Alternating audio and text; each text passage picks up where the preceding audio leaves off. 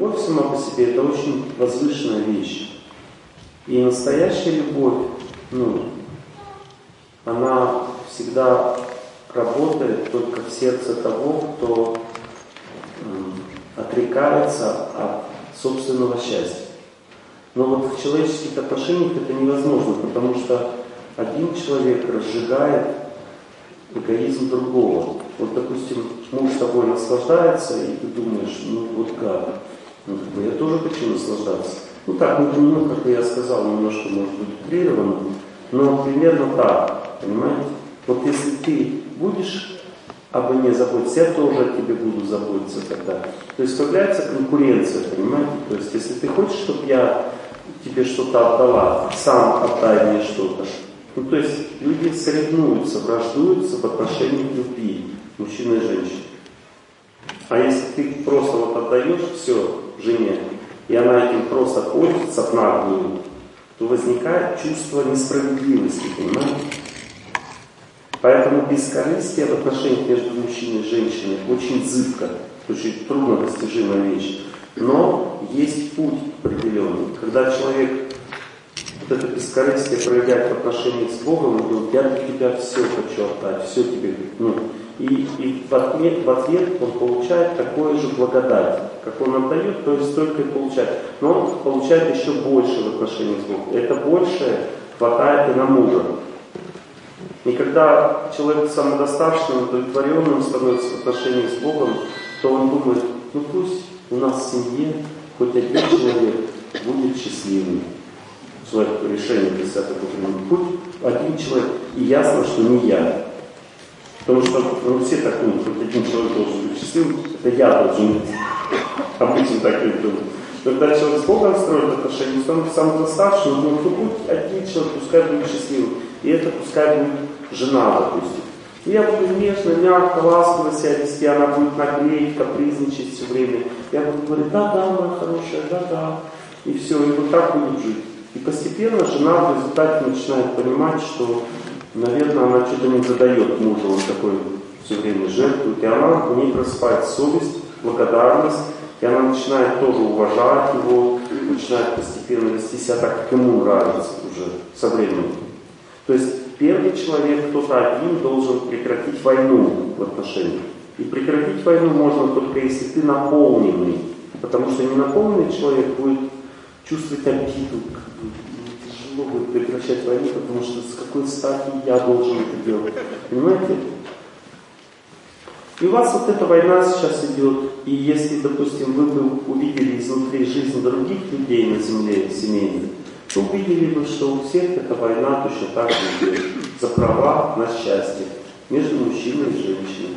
Она идет не с незапамятных времен и никогда не заканчивается. И заканчивается только у тех, кто способен на бескорыстие получить в отношениях с Богом. И поэтому говорится, что семья должна на Бога быть направлена, а друг на друга. Когда люди ищут счастье друг от друга, они запутываются в сетях вот этой вот человеческой любви и страдают потом. Спасибо большое. Можно один вопросик, пол вопросика. Когда моя судьба вот эта тяжелая закончится, устала чуть-чуть. А какая судьба тяжелая? Ну, те испытания, которые я получаю на протяжении двух лет более чем. Какие испытания? С сыном связаны. А, ну, вот это уже как бы... Вы понимаете, испытания и судьба это разные вещи. Вот испытания идут для того, чтобы человек что-то понял. Пока он не поймет, будут испытания. А тяжелая судьба это означает дополнительная нагрузка в испытании. Вот дополнительная нагрузка уже заканчивается. То есть пройдет 3-4 месяца и все, у вас как бы все поменяется. Но если вы не, не поменяете свое отношение к сыну, то тогда все равно страдания продолжатся. Люди часто думают, что Олег Геннадьевич, вот, меня, знаете, часто используют как э, э, есть такие справочные автоматы, вот, туда копеечку бросаешь, но здесь даже бесплатно, просто как главный микрофон захватить. Вот, копеечку бросаешь, и раз тебе правильный ответ, и все, о, легче стало. Вот. А, понимаете, то есть Ну, я, ну, у меня другая была идея. То есть я сюда пришел для того, чтобы вам дать инструменты, как побеждать свою судьбу. А вы пришли для того, чтобы узнать, сколько еще потерпеть нужно. То есть я вот потерплю сейчас еще 4 месяца, ничего не выпил. Раз, плохой период закончился, опа. И Нет, я с благодарностью за все Богу. Я не против, я согласен. С благодарностью. Есть два, два способа жить. Один способ ждать, когда все закончится. А другой способ не ждать ничего, а просто использовать этот период для я того, чтобы ну ладно. Я стараюсь жить давайте, здесь сейчас. Давайте с другой стороны посмотрим на, на вещи. Вот вы говорите, когда у меня плохой период закончится. А Бог это считает хорошим периодом. Ну, то есть я сейчас глазами Бога уже, не вашими глазами, а глазами Бога. Вот смотрите, то есть мы в основном в жизни, ну, думаем, алло, у тебя все хорошо, хорошо, у меня все хорошо, ну, все хорошо, дальше. Понимаете, и Бог считает, что это плохой период у человека в жизни, потому что он не развивается в это время. Но человеку хорошо, то есть он чувствует себя комфортно, очень нормально, у него все ладится, в семье хорошо, все, все, все классно, все нормально. Но как бы ну, человек думает, хороший период жизни идет, а Бог думает плохой. Почему? Потому что ну, человек не развивается в это время. Он просто вот, проживает зря свою жизнь. И Бог думает, ну дай-ка я ему сделаю хороший период. И закрывает краник чуть-чуть счастья. И у человека сразу там какие-то проблемы, где-то ему счастья не хватает, он не учится. И так далее. И развиваться начинает. Ну, ну что делать? Может не помолиться, ладно, помолился там, еще что может, что-то, может в храм сходить, сходил в храм там, еще что-то. Некоторые, конечно, выпивать начинают в это время, Бог думает, а, безнадежный человек. Вот. Ну, то есть, видите, скупость сердца не позволяет нас, нам в тот период, когда нам работать над собой,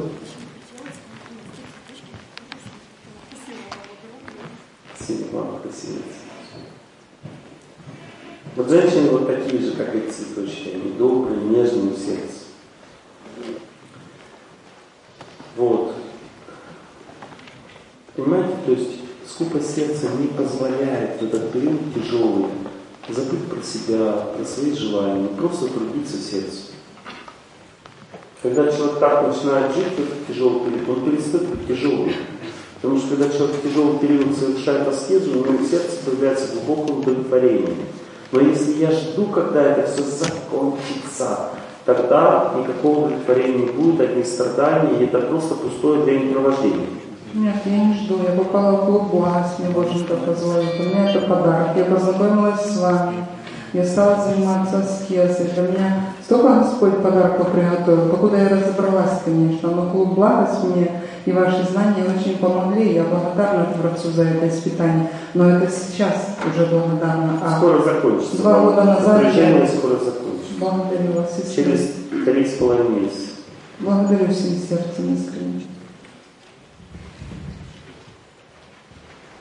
Если вы как бы совсем справились, то пройдет плохой период, и все закончится. А если нет, значит может не закончится. Все зависит от того, как назовем экзамен. Иногда у человека вся жизнь плохой период. Ну вот мужчина на втором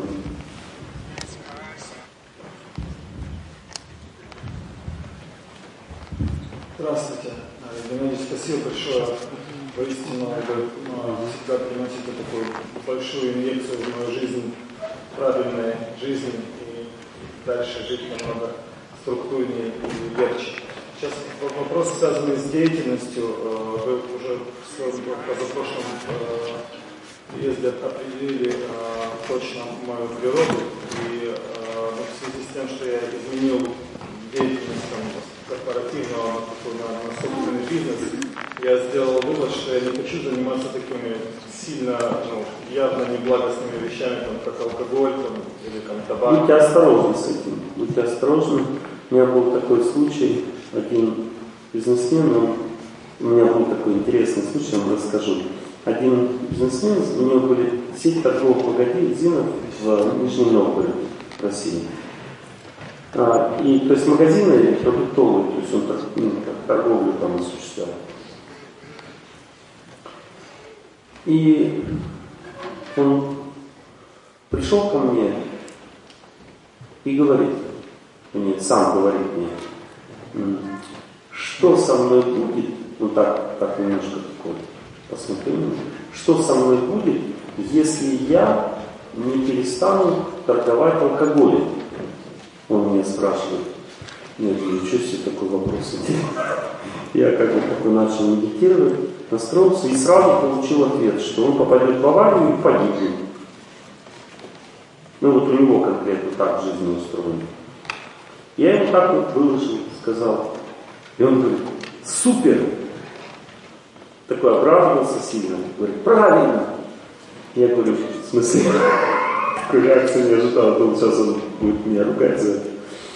Вот. А он, говорит, мне рассказал, что я, говорит, видел сон, что я попаду в аварию из-за того, что я торгую алкоголем, и погибну. Но не перестал торговать э, алкоголем, попал в аварию и не погиб. И как бы покалечило меня, но я остался жив. И потом я чувствую, что все равно что-то еще должно произойти, поэтому я к вам приехал спросить. И он мне говорит, ну, говорит, но у меня есть одно противоречие. Он говорит, если я сейчас перестану торговать алкоголем, то весь мой бизнес будет разрушен немедленно, потому что в магазинах продуктовых 50% оборота это алкоголь. Если ты его убираешь, то даже на зарплату продавцу не хватит. То есть получается, что ты, бизнес становится убыточным. Я говорю, вот в этом и заключается знание, что не нужно прекращать а, торговлю алкоголем сразу, а нужно изучать, есть спрос на благостные продукты у людей, на страстные и невежественные. На невежественные продукты это спрос, это как жажда, понимаете? Поэтому люди они жаждут алкоголя, сигарет, и поэтому проще их продавать, потому что это жажда, это болезнь, понимаете?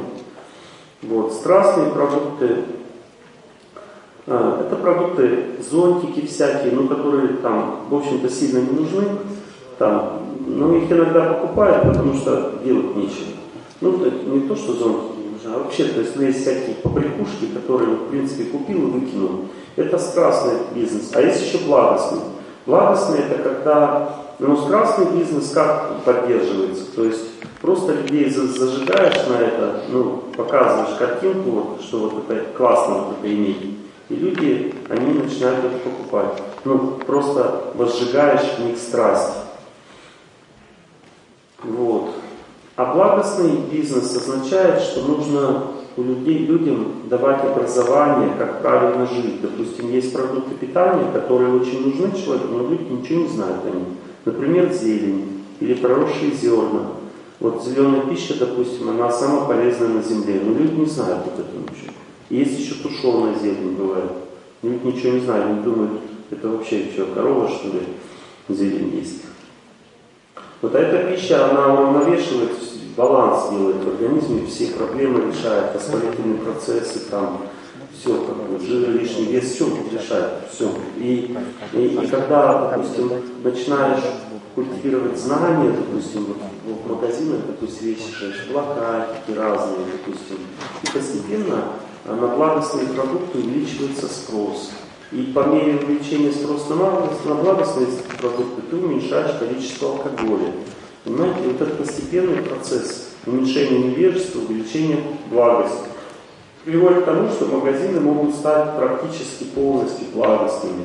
Понимаете, этот процесс очень медленный и требует огромных усилий и времени. Поэтому переход на благостный бизнес – это непростая штука. И кроме того, еще тут уже надо, чтобы, ну, чтобы продавцы были благостными, понимаете, а это тоже их надо обучать, лекции, чтобы они слушали там и так далее. Это целая тема. Понимаете, ну, благостная деятельность очень трудна по своей природе. Она трудно развиваема, трудно поддерживаема, но она дает стабильность на века. Понимаете? То есть потом ее уже не разрушить. То есть если люди ну, получили этот благостный вкус, они так и будут, и будут это всегда пользоваться этим, никогда не закончат. Ну, то есть, другими словами, эта тема очень сложная. Не так просто это все делать. Я бы маленькую деталь хотел добавить. Э, спасибо большое за ваше подробное объяснение. Это по, прям по теме нашей лекции, поэтому я подробно рассказываю. Да, да, да. А, тут речь о том, что сейчас вот появляются некие заменители сигарет, которые на 95% более полезные, чем сами сигареты. Да, и, и страсть, это нормально. И это надо продавать. Можно, можно ли, можно ли, да, в этом поучаствовать? Да. Или это не, не Нормально. Не, не, не это лучше, чем продавать сигареты. Да, Видите, всегда надо так размышлять. Вот что лучше, то и делать. Но если вы сделаете чисто благостный магазин, то ровно один месяц он у вас просуществует.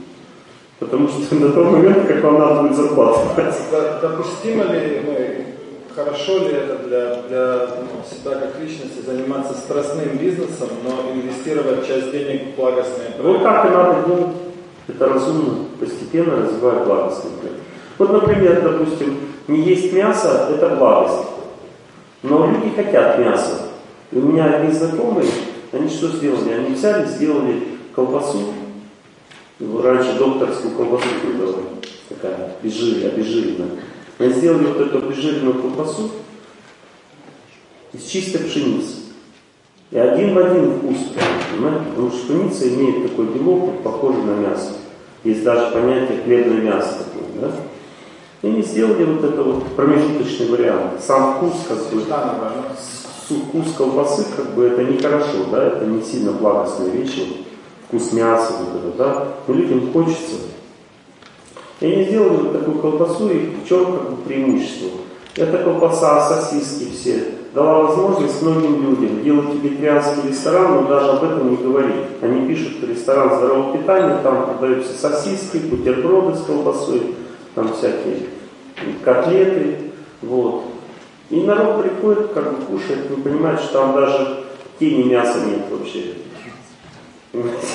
Народ, народ не знает, он ест мясо, то есть он думает, что это мясо. Ко мне мой дядя приехал и такой, как бы, говорит, ну, дай мне, что там, ешь-то, что, покорми меня, я голодный. Ну, я принес ему бутерброды с колбасой, он такой попробовал, говорит, ну ты вообще человек. Я говорю, а что такое? Он говорит, я знаю, что тебе мясо даже в доме нельзя держать, а ты ради меня ну, колбасу купил, как бы порезал ее сам, еще не раздал. Говорит, я тебя уважаю. Я говорю, это чистая, чистая пшеница. Он такой попробовал, такой, так, так сильно расстроился, говорит, ну и дурят нас. Наверное, в магазинах тоже чистая. Вкус один и тот же. Ну, сейчас уже почти не ест мясо, он поменялся.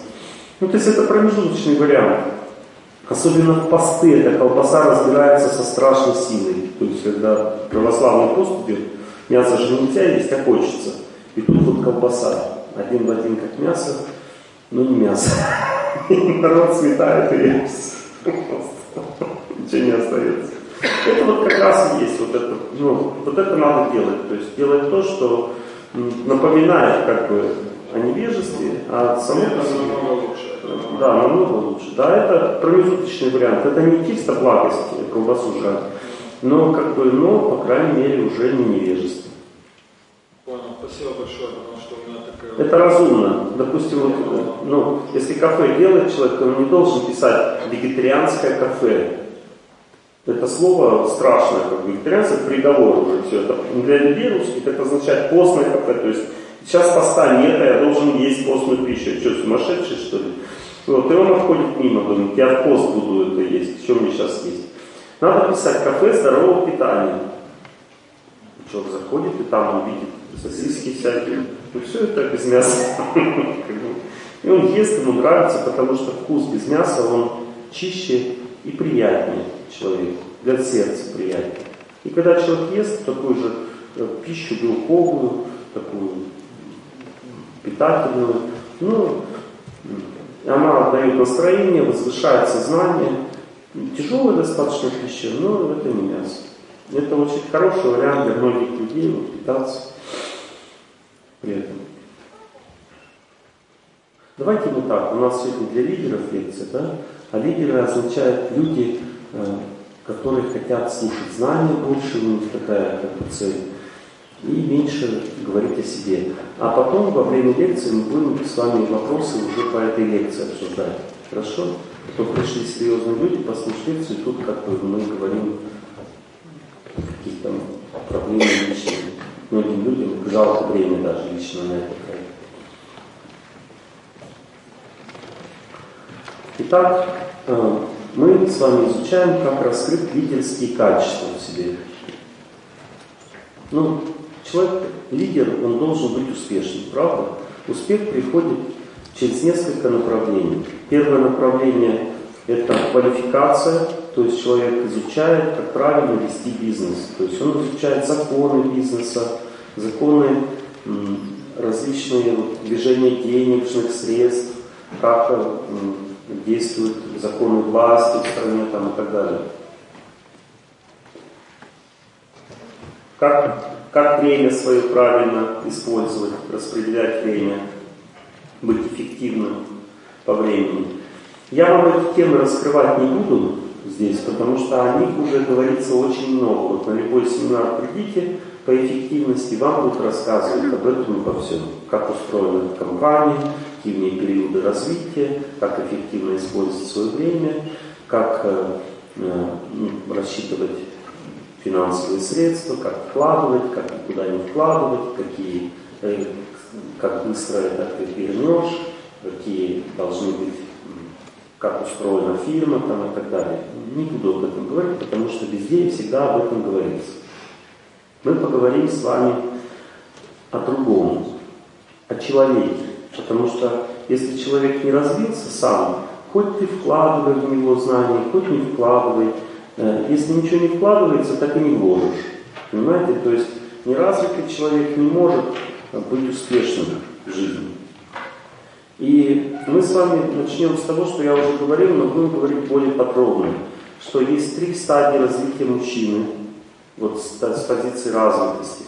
То есть у мужчины психика, она очень тяжелая и густая. Это как тяжелая артиллерия. Знаете, снаряд, когда стреляет, он такой, как бы ему тяжело, пушки она напрягается, но когда выстрелит, такой, такое полетело что-то большое, и вдруг сильно взорвалось.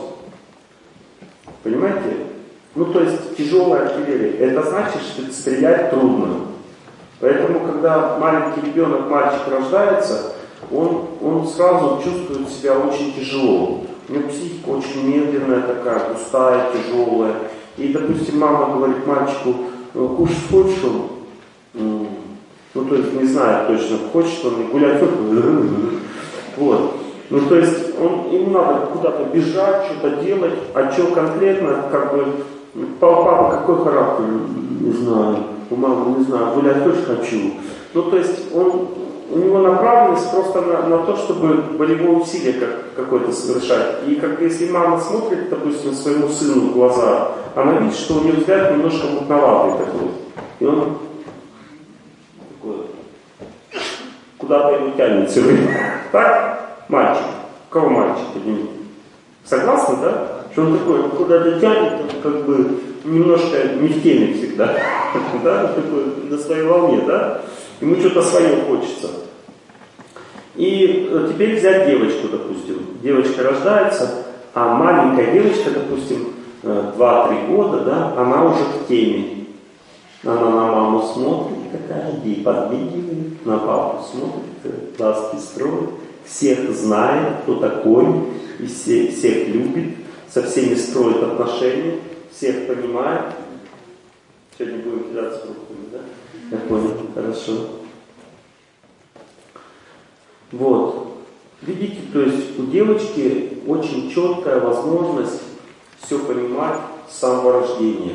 Да, она такая, у нее психика очень подвижная, такая активная, она все изучает, понимает, во всем разбирается, чувствует, как правильно, во всем. Мальчик ничего не чувствует, ничем не разбирается, но у него есть сильное побуждение побеждать делать так, как он хочет. Поэтому у него сильно выражено упрямство у мальчика. Допустим, если чего-то захотел, допустим, ну, добивается этого. Причем девочка, она в отношениях, она плачет, говорит, хочу мороженое, там плачет, дайте мороженое. Мальчик, он не плачет, он просто бежит, хватает мороженое. То есть он хочет мороженое, сразу как человек разбегает и все, замороженным, если он его увидел. Вот, ну сразу туда лезть, раз его за руку хватает, допустим, он, девочка бы разбиралась, она повернулась там, покапризничала, отпустите руку. А мальчик, он даже не понимает, что его держит за руку, он бежит замороженным.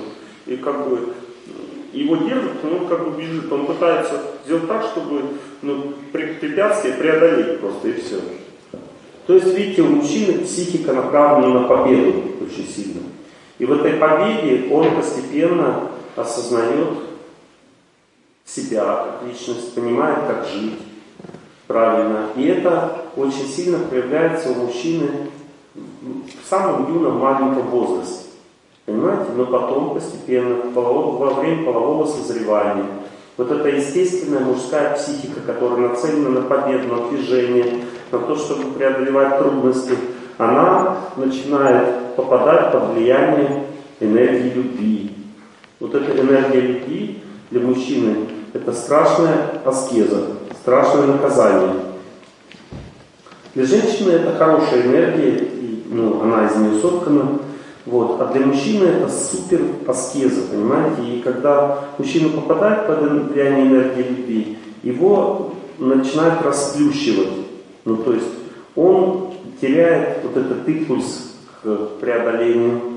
Он, он становится таким инертным, меланхоличным, начинает мечтателем таким становиться, понимаете, как бы у него появляются энергетические застои в организме сильные. В результате он начинает пытаться снять с себя напряжение, которое вызывает напряжение этой застоя. То есть человек становится очень напряженным психически из-за энергии вот этой вот любви или желания счастья в отношениях.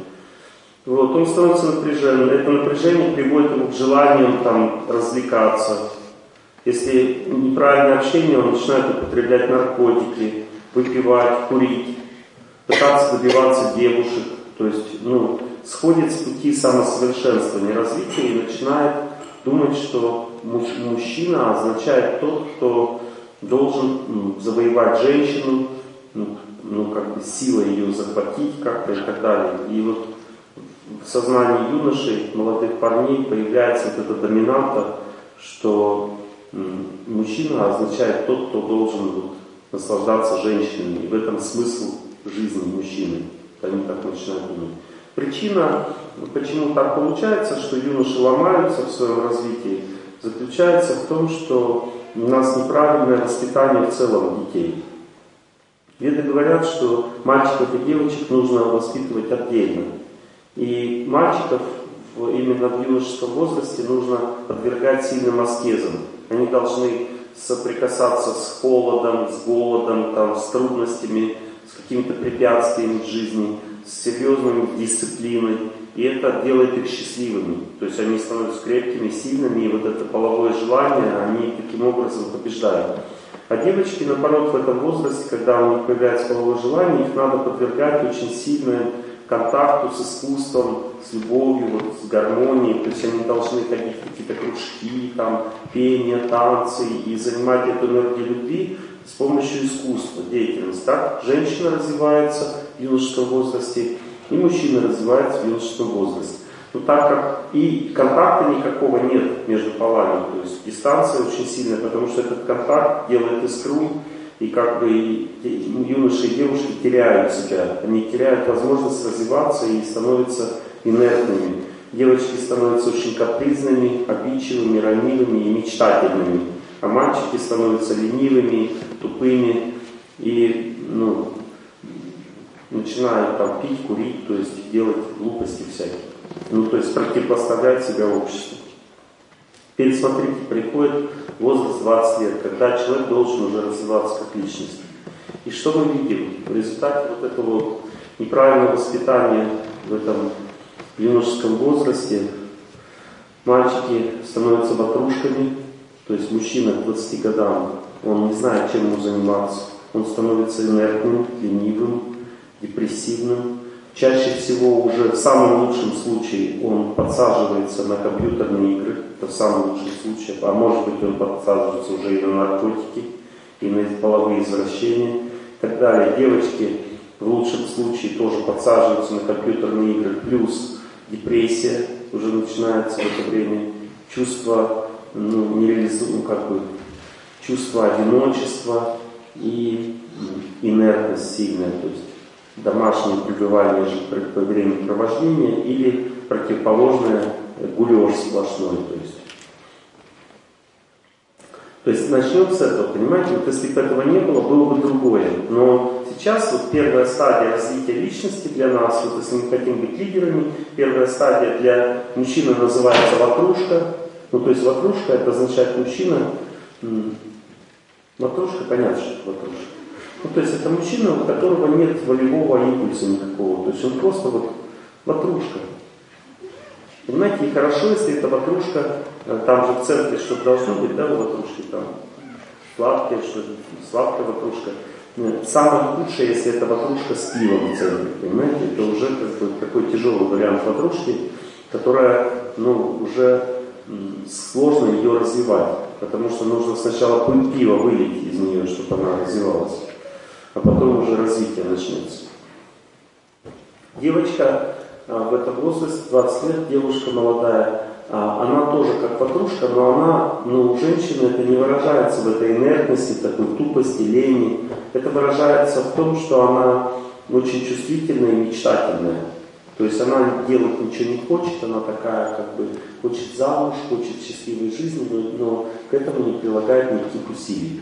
Понимаете? То есть вот, вот такая.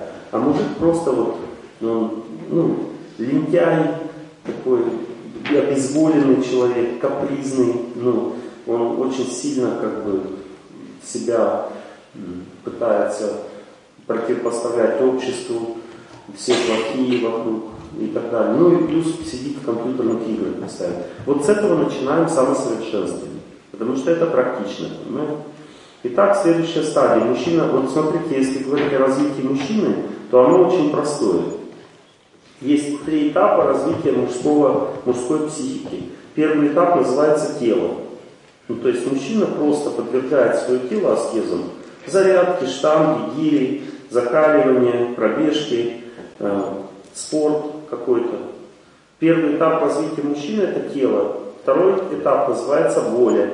Потому что когда человек тело свое начинает напрягать, то у него развивается волевой импульс. Это то, что должно было в юношестве происходить. Понимаете, вместо компьютерных игр и девочек он должен был э, в юношестве вот, телом заняться и, и начать его подвергать аскезе физической. Вот, потом у него появляется волевой импульс, то есть способность волевого управления собой. То есть у него появляется понимание, что есть такое понятие, как сила воли. Можно себя заставлять что-то делать. Понимаете, и так далее. И тогда мужчина на втором этапе развития, когда он уже ну, пошел жить нормальной жизнью, не вот этой жизнью ватрушки, а нормальной жизнью пошел жить, то он начинает ставить обеты перед собой. Ну, допустим, буду вставать на 15 минут пораньше каждый день. И так как у него тело постоянно в аскезе находится, то есть он заряжает себя движением, у него появляется способность преодолевать себя. На втором этапе у него появляется способность регламентировать свою жизнь. То, что советует талент менеджмент, понимает, требует огромных волевых усилий. А если у человека силы воли нет, то какой это тайм менеджмент? Человек зависает на каждом шагу. То есть почему человек зависает? Потому что он, у него нет сил. Допустим, пришел куда-то, раз посмотрел новости, раз переключил, раз посмотрел еще компьютерную игру, поиграл, уже час прошел, а он хотел что-то сделать. А он это не смог сделать, потому что у него волевых сил нет. А волевые силы мужчины вырабатываются с помощью физической нагрузки. Закаливание, спорт там, и так далее. Понимаете, мужчина становится, волевой импульс вырабатывает с помощью движения мужчины. Или преодоление своего тела. Вот так вот. Правильно.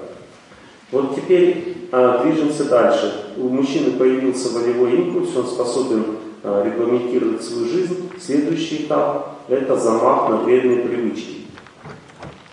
Вот когда сила воли появилась у мужчины, следующий этап – это замах на вредные привычки. У каждого мужчины уже к 20 годам есть пару вредных привычек.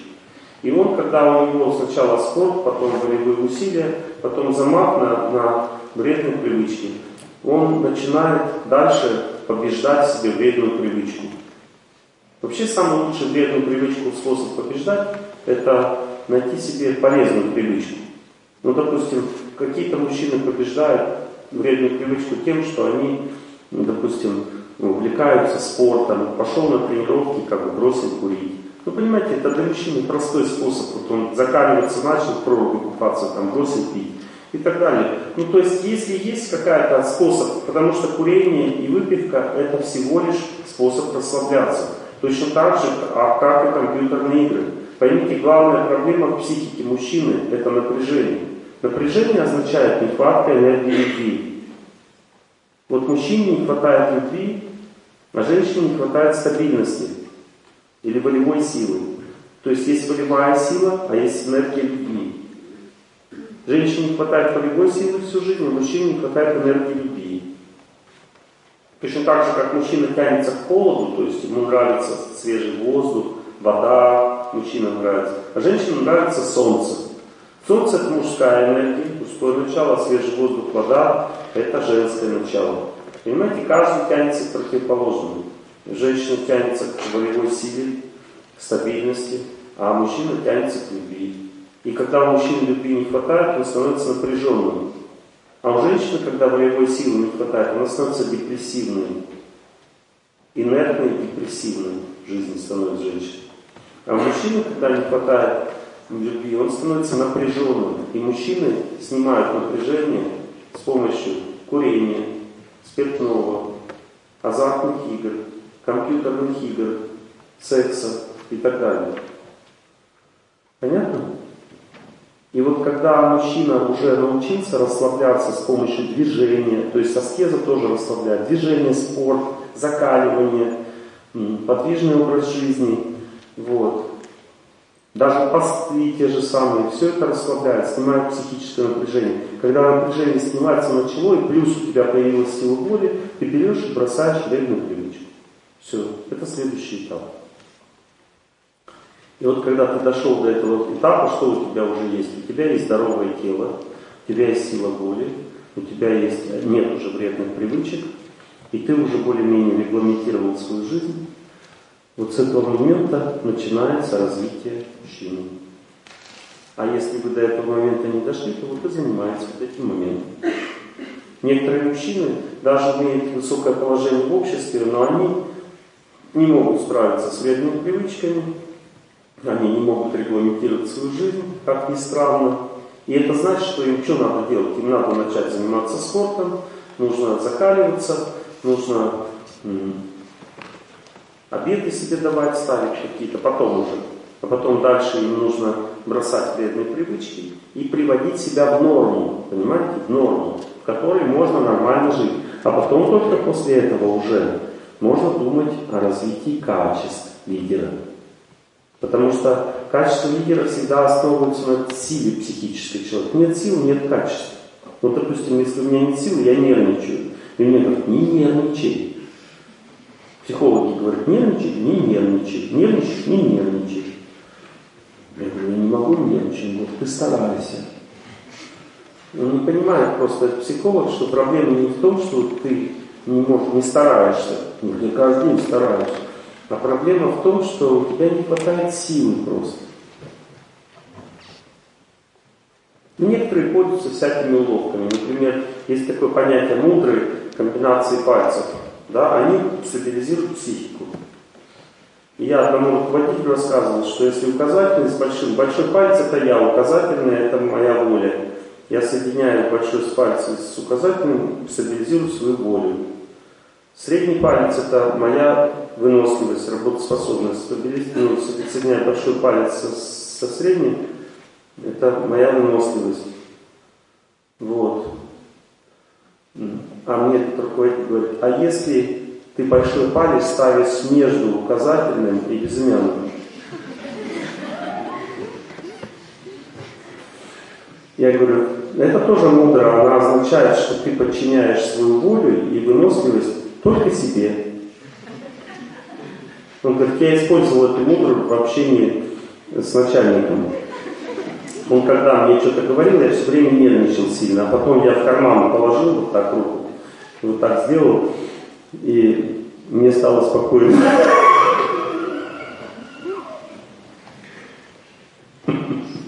Ну, иногда люди пользуются этими способами.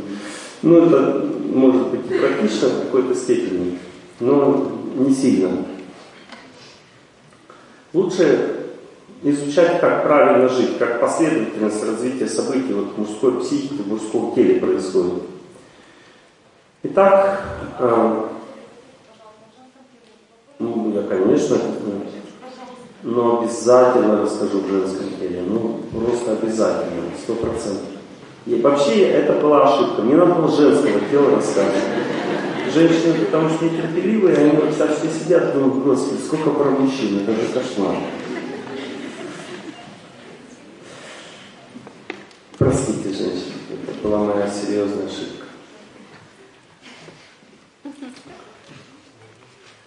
Итак,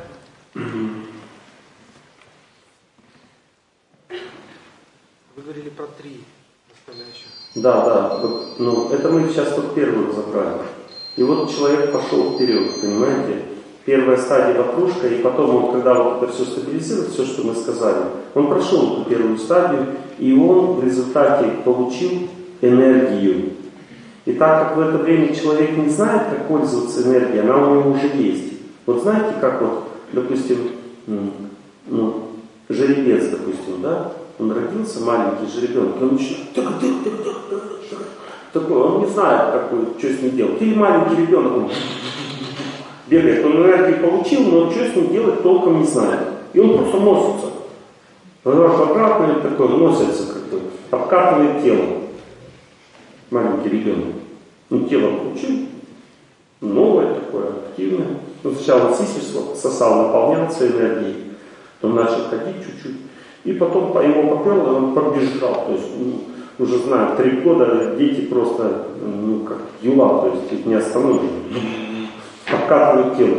Так и мужик тоже, он когда энергию получил, на второй стадии у него глаза квадратные, и он начал упахиваться. Все как бы, ну, энергия пошла, и он начал на одной работе, на двух работать, на трех работах, на четырех работах.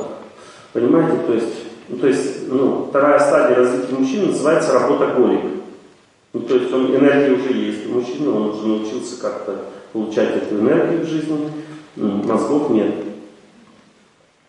Ну не то, что у него нет мозгов, он как бы у него четкий план. Чем больше денег, тем больше развития. Он так считает. Он не знает, что есть разные виды развития. Например, человек больше, больше, больше, больше работает зарабатывает деньги. Деньги дают э, человеку определенные возможности в жизни, да, вот деньги есть, можно вложиться в бизнес, бизнес больше прибыли, больше денег, и все, и пошел, пошел вот нарастающий пол такой. И вот люди в основном так мыслят все. Эта стадия развития человека и мышления называется работа боли. В чем ошибка такого мышления? Она очень простая, эта ошибка. Эти люди не понимают, что развитие человека означает не способность зарабатывать деньги, а другие способности. Ну, в частности, если мы говорим про лидера. Посмотрите, первая способность, она вообще, когда люди начинают этим заниматься, они вообще не знают, как это вообще сделать. Для них это нереально сложно. Это первая способность, это не просто найти себе людей, которые будут с тобой вместе работать, а еще найти тех, которые тебя не предадут раз, и тех, которые будут работать хорошо два. И сразу возникает вопрос, а где их вообще найти и как? И понимаете, вот первое, что нужно знать, нужно видеть людей. Вот человек, который способен, ну, допустим, собрать команду, он знает качество человека, он чувствует, этот предаст, этот не предаст, это может вот это делать, этот не может вот это делать. Но даже если ты знаешь качество людей и можешь уже видеть людей, есть одна проблема. Те люди, которые тебе нужны, они к тебе не притягиваются как вот о замужестве, я говорю, девушка, допустим, хочет высокого и красивого замуж выйти. Но судьбы не хватает на это. Она находит себе или э, некрасивого, но высокого, или красивого, но не высокого. Понимаете? Ну, то есть, на все сразу не хватает. То есть он также у лидера, понимаете, если он не развивает себя как духовно, если у него нет отношений с Богом, то он не может найти себе тех сотрудников, которых он уже понимает, ему надо иметь. И там еще есть одна проблема, понимаете, если человек в принципе не понимает важность, разницу между качествами личности и профессиональным уровнем человека, то это еще одна засада. Потому что профессиональный уровень человека выражается в чем? Его образовании, допустим, у него там диплом есть, там оксфордский какой-то, еще что-то, ну то есть супер-пупер специалист, да? И он начинает, ну ладно, там есть, допустим, это уж совсем примитивно, там дипломов на показывал, начал работать, казалось, что ноль, ну выгнали. Но это как бы не самая главная проблема. Проблема заключается в том, что есть еще хуже вариант. Когда человек показывал дипломов, его приняли, он начал работать, и у него все супер-пупер получается, понимаете? Но качество личности его нулевые. Это значит, что вы его ставите на очень ответственную должность. Ответственная должность это как, ну, как в анекдоте, как бы Буратино родится, у него на носу болт. Открутили, болт, ноги отвалились. Ну, на носу болт открутили, ноги отвалились. Понимаете? То есть ответственная должность. Нельзя было болт открыть. Понимаете? И вот на эту ответственную должность человека ставят просто с хорошим дипломом, понимаете? Какой результат потом дальше? В тот момент, когда, а этот момент обязательно наступит в фирме, когда наступает кризис, а это обязательно у всех есть хороший период в бизнесе, есть плохие. Наступил плохой период в бизнесе, что происходит? Все эти вот эти вот с хорошими дипломами, но с, с плохой совестью. Они думают, что я такой крутой специалист, буду в этой фирме работать, в которой мне даже оплатить мой труд по-настоящему не могут. Понимаете, у этого человека нет ни отношений ни с кем, он просто работает для денег, потому что развитость его нулевая как личности. Понимаете, он просто уходит из вашей фирмы, э, как бы помахав вам ручкой, сказав, не жди твой песик. И уходит, понимаете? И у вас разваливается все, потому что это вот как раз тот болтик, который открутишь и ноги отваливаются, понимаете? То есть он является ключевым человеком, потому что крупный специалист. И вы потом подумали, мне бы лучше найти человека с совестью, который бы, может быть, меньше э, квалифицированным был. Я бы его, может быть, подтянул потом сам, выучил, чем вот такого вот э, с пальцами веером я себе взял, как бы, а теперь он мне все развалил. И сразу возникает вопрос тогда о развитии. И куда же я развивался? Почему я не распознал этого человека? Почему меня судьбы хорошей не хватило найти соратника в себе в деятельности? Понимаете? И вот это уже тема, которая из вот этого работоголика, то есть работаем просто вместе, набираем команду, деньги вкладываем и идем вперед. Понимаете, люди думают, деньги дали, народ есть, все, бизнес пойдет. Ничего подобного. Что важнее, деньги или люди? Люди. А что важнее, ваше представление, понимание о цели вашей деятельности или люди? Потому что если у вас нет идеи, то это, эта идея никого не вдохновит. И все люди рассыпятся. Понимаете? Потому что если идея такая, что она вдохновляет людей, как бы вокруг вас сплачивает, у вас создается вера в то, что вы делаете вместе, тогда получается все соединяется, понимаете, в одно целое. И люди, они идут к одному, понимаете? Это называется жизнь для Бога. То есть, когда человек, миссия какая-то в жизни есть, в любой фирмы должна быть миссия обязательно. А как это осуществляется? Это уже другой вопрос. Тема, большая тема беседы. Жизнь для Бога не обязательно, что мы э, храмы строим там. А она может по-разному выражаться. Понимаете, это называется миссия на разном уровне. Например, я работаю для того, чтобы вы были счастливы. Это тоже жизнь Бога. Понимаете, ты как бы людям свою жизнь отдаешь, потому что они частички Бога, ты так понимаешь. Ты людям так говоришь, я живу для того, чтобы вы были счастливы, потому что вы частички Бога. И поэтому я эту фирму содержу, чтобы о вас заботится и доказываешь им в своей жизни, и не думать, я буду работать у этого человека, потому что он живет для нас. Все, это миссия называется. Понимаете? Но она не такая может быть высокая, есть и выше разные миссии. Но мы сейчас говорим с вами о том, что есть разные этапы развития лидера. Так, первый этап, человек хочет быть лидером, у него есть, он природа лидера, но он не может даже заставить себя совершить волевое усилие. У него нет сил работать, то есть он ватрушка. И он думает, сколько мне надо денег взять для развития своей фирмы. Да какое развитие фирмы? Тебе надо выйти из этого состояния. Вот у тебя развитие фирмы сейчас. Или он упивается там, поработал, потом пац, нажрался и под, под столом ползает, вот, рыгает. Ну, как бы, сколько надо мне вкладывать сил в развитие фирмы. Тебе сначала надо выйти из этого состояния. То есть ты должен сначала бегать начать, закаляться, то есть волевой импульс выработать, потом режим дня выработать, потом, когда у тебя силы появляются и способности, ты берешь вредную привычку, так прижимаешь к ногтю и бабах, ее нет, все, пошел дальше, все, ты уже можешь дальше двигаться. А следующий этап называется работа голь. У тебя энергия есть, э, сила есть, ума не надо. Понимаете, энергия есть, а куда ее тратить, ты не знаешь. Ты думаешь, ты сейчас у меня силы есть, упахаемся.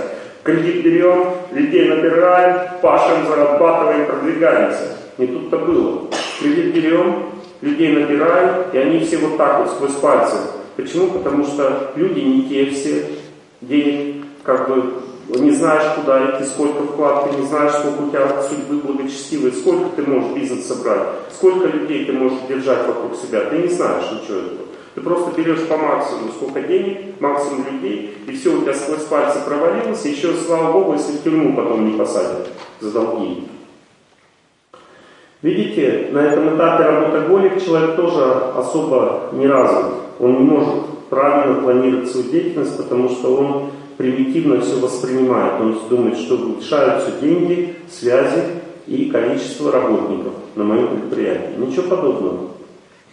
Это все пустое. Деньги у тебя улетят, потому что ты не знаешь, как правильно вкладывать. Люди улетят, потому что ты в них не разбираешься, и у тебя не хватает благочестия, чтобы выбрать хороших людей. И поставить их по местам. Ты можешь хороших выбрать, но не знаешь, куда кого поставить. У тебя видения нет.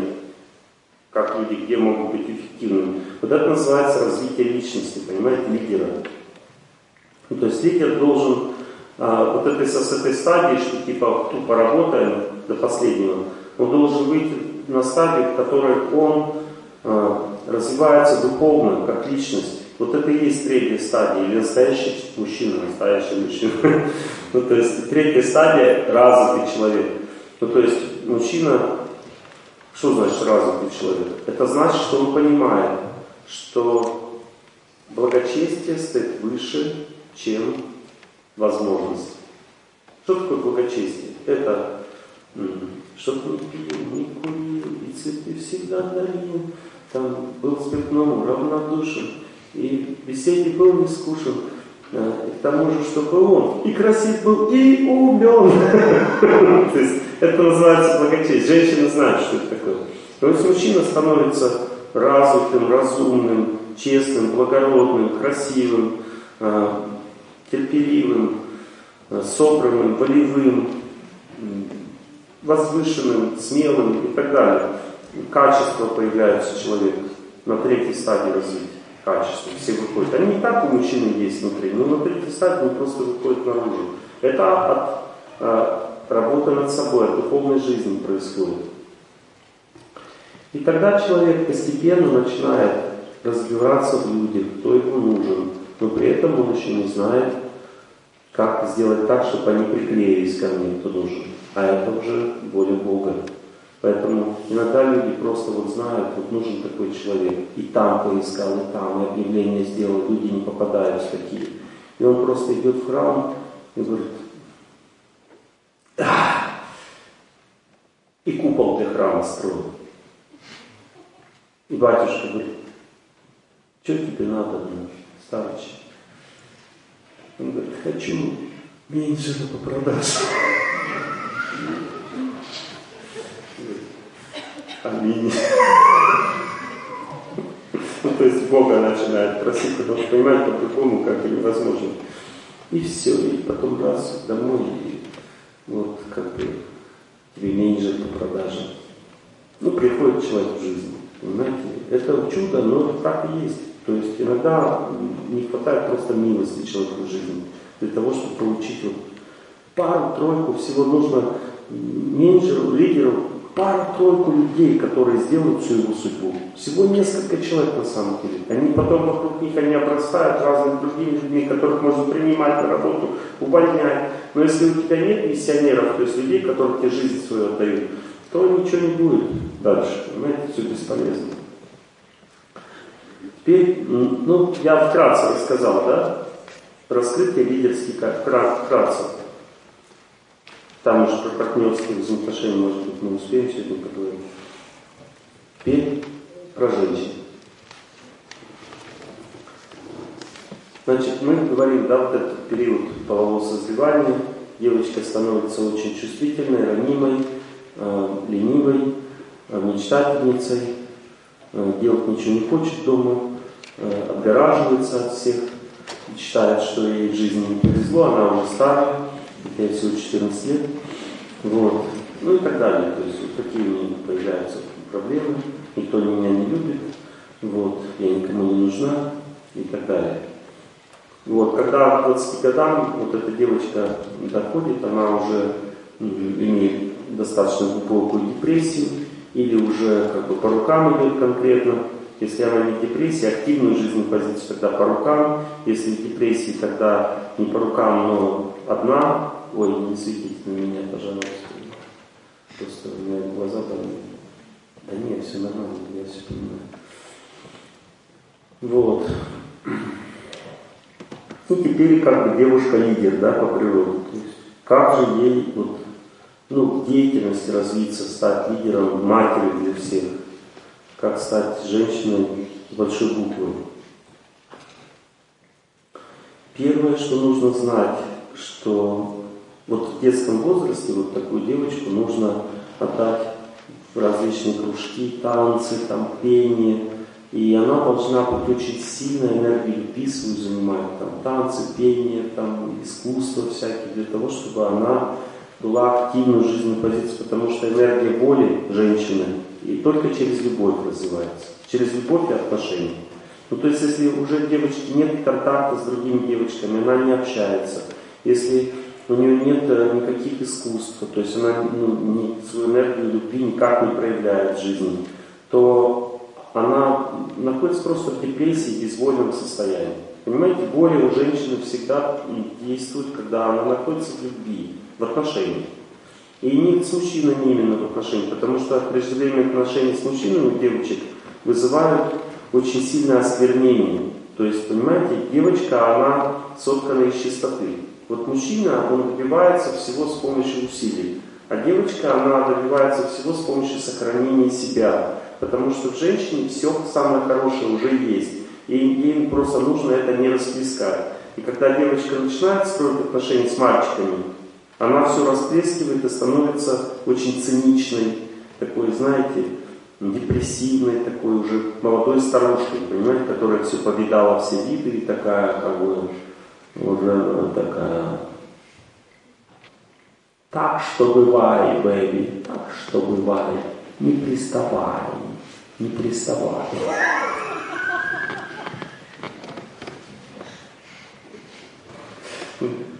Шлягер современный. Вот. Ну, такая видавшая вид, такая становится такая замученная, оскверненная, несчастная, депрессивная и циничная. Это признак осквернения женщины, что она потеряла чистоту. Но это не значит, что на всю жизнь, то есть она начинает жить чистой жизнью, очищается. И начинает понимать, что ей нужна любовь, нужны отношения. С этого момента она должна понять, что ее психика, ее жизнь, она должна пойти по правильному женскому пути. Первое означает очень радостные отношения, направленные на заботу и любовь всех людей вокруг, особенно родственников, близких в первую очередь. То есть она через эти отношения приходит к сильной позиции. Когда у девушки есть сильная позиция внутренняя, она, понимаете, в обществе, в мире, запомните, есть только две силы. Есть мужская сила и женская с точки зрения отношений. Когда побеждает мужская сила в отношениях, это разврат. Когда побеждает женская сила, это семья. Поэтому всегда должна побеждать женская сила. Девушка должна быть настолько жизнерадостной, сильной, что она должна сбить с ног какого-то парня хорошего. Не то, что ее сбили с ног, там в постели тащили.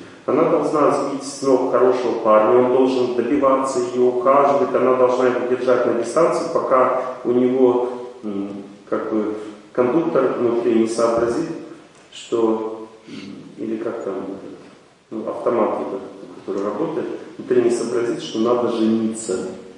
А соображать он туго, понимаете? Сначала ему нужен только секс, но когда он уже понял, что надо жениться, потому что человек хороший, деваться некуда, все равно ничего не даст.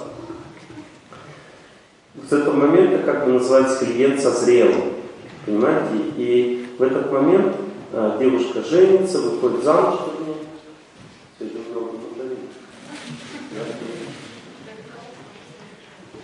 Будем все на всех Вот.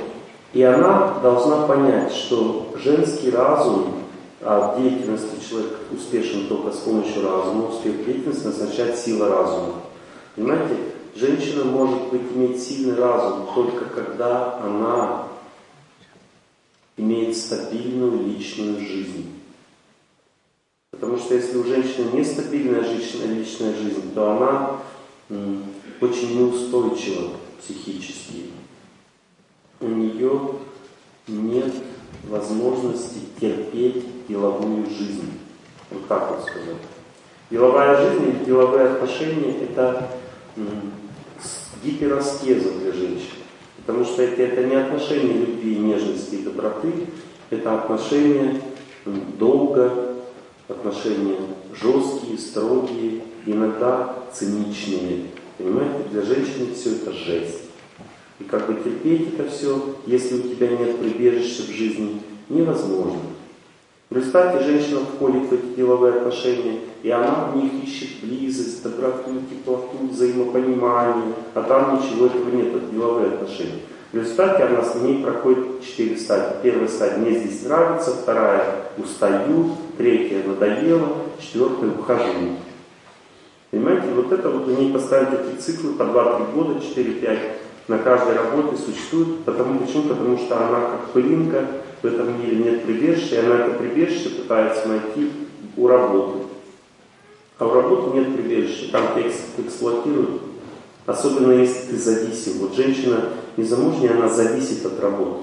Э, начальник это видит, начинает ее эксплуатировать. Сверхурочная работа, э, ну, унижение, она тоже боится потерять работу, потому что у нее мужа нет, как бы она надеется только на работу, как прибежище для нее. И в результате начальник видит, и из нее все соки пьет, пьет, там, что только не делает, еще и постель тащит ее. Ну, то есть веселая жизнь, понимаете, во всех отношениях. Поэтому женщина сначала должна выйти замуж. Или, по крайней мере, найти прибежище в отношениях очень глубоких с подружками, с родителями, то есть быть устойчивым в жизни, в отношениях, чтобы не зависеть от начальства, от работы так сильно. Я поэтому женщине вам во второй очередь рассказываю, чтобы вот увидеть, что вам будет грустно во время этой беседы. Я уже вижу, что вам грустно. Вот. И дальше, когда она вышла замуж, ну, естественно, надо рожать детей в юном возрасте женщины. Потому что это естественно, молодое тело легко рожает, легко вынашивает, все без проблем, все это происходит, понимаете? А возрастом уже со скрипом все. Как некоторые девушки подходят в 50 лет, мне говорят, Олег Геннадьевич, как мне зачать ребенка? Я вот развивалась все время, теперь решила зачать ребенка 50 лет. Я говорю, вам надо еще лет 10 поразвиваться, когда вопросы бы отпали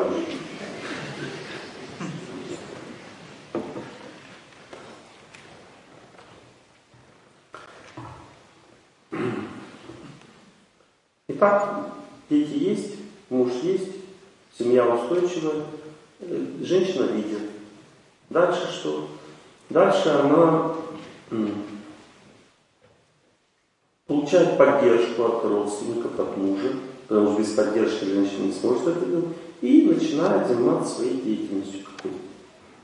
Сначала надо женщине брать очень немножко на себя, чуть-чуть, потому что ей трудно будет раскачиваться из семейной жизни в деловую, женщине переходить очень сложно, для нее это стресс. И она потихоньку начинает что-то делать для себя, не для денег, просто ей интересно. Она обычно женская деятельность связана с следующими направлениями. Первое направление искусство, второе творчество, третье забота, четвертое социальная жизнь общества, пятое направление благотворительность там, и так далее. Вот в этих сферах женская энергия очень сильна, и там женщины могут быть хорошими лидерами в этих сферах. То есть есть женская деятельность. Ясно, что танки строят это не женская деятельность. Ну, то есть там, где энергия любви есть, там женщина может быть лидером, где это может быть деятельность, бизнес, но это женская сфера, где это приносит женщине счастье уже. Как же она дальше должна развиваться? Она должна понять, что мечтательница это девушка, которая в принципе не может выйти замуж даже. Она будет одинокой, пока не выйдет из этого состояния. На второй стадии э, ну, женщина должна стать активной именно в личной жизни. То есть должна подружек больше иметь, там, всем служить, о всех заботиться, стать красивой, выйти замуж. Но некоторые женщины вот на этом второй стадии развития, как мужчина-ватрушка, потом работоголик, у женщины тоже есть такая стадия. Но она может пойти в сторону создания семьи. Понимаете? А может пойти в сторону, которую сейчас современное общество ей голову втемяшивает. Но сначала выучись, сначала стань человеком, и потом замуж. Понимаете, женщина уже человек с самого начала.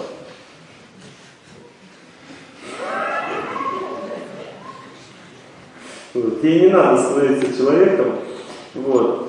Она и так уже как бы имеет возможности все в жизни, ей необходимые. То есть ей нужно просто научиться заботиться о людях, стать красивой, в результате заботы она ну, набирает силу, красоты и как бы сбивает кого-то с ног.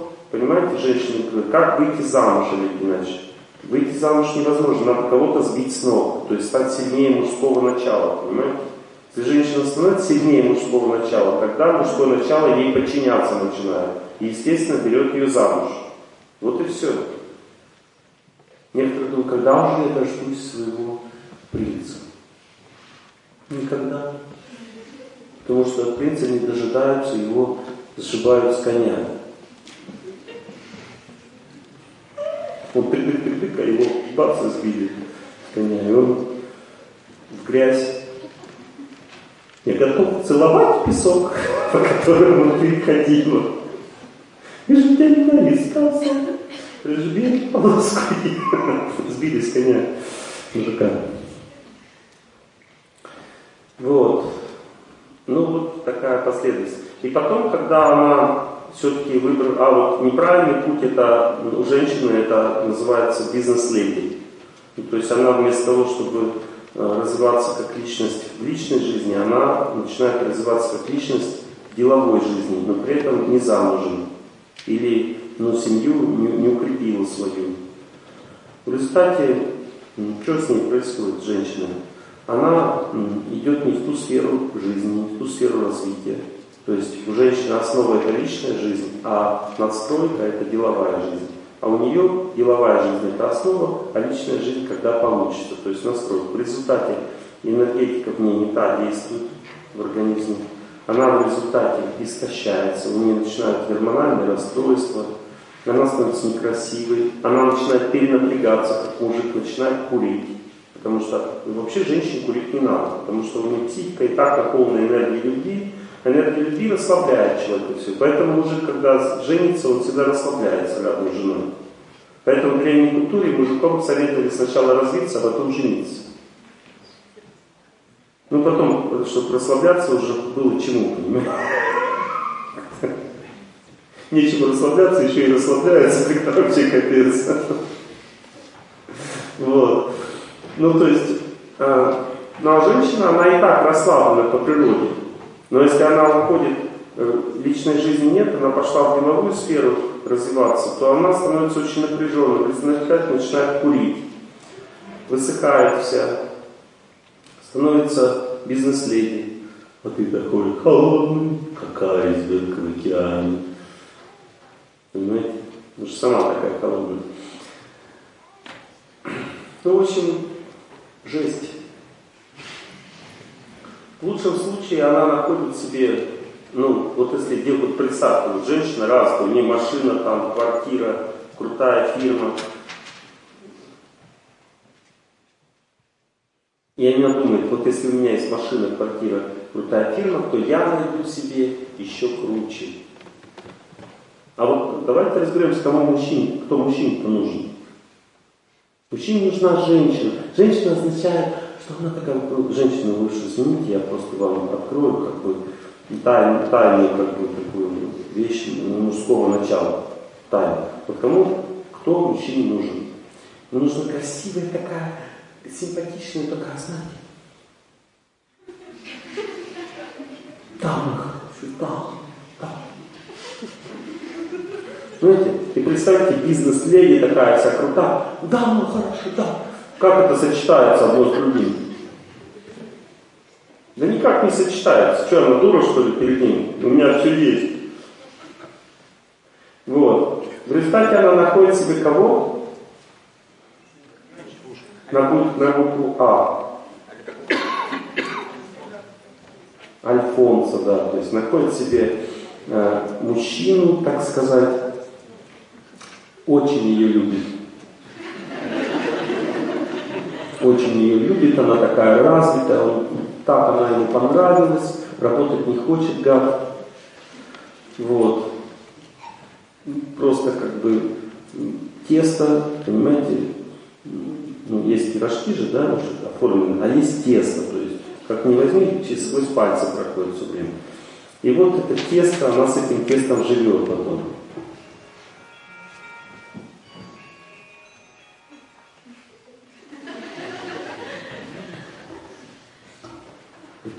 Же мне так не повезло? Но тут дело не в везении, а в неправильном мышлении, понимаете? Что находит себе человек всегда противоположность. И некоторые женщины думают, что если у меня вот все, я крутая, это значит я развитая женщина. Это все наоборот.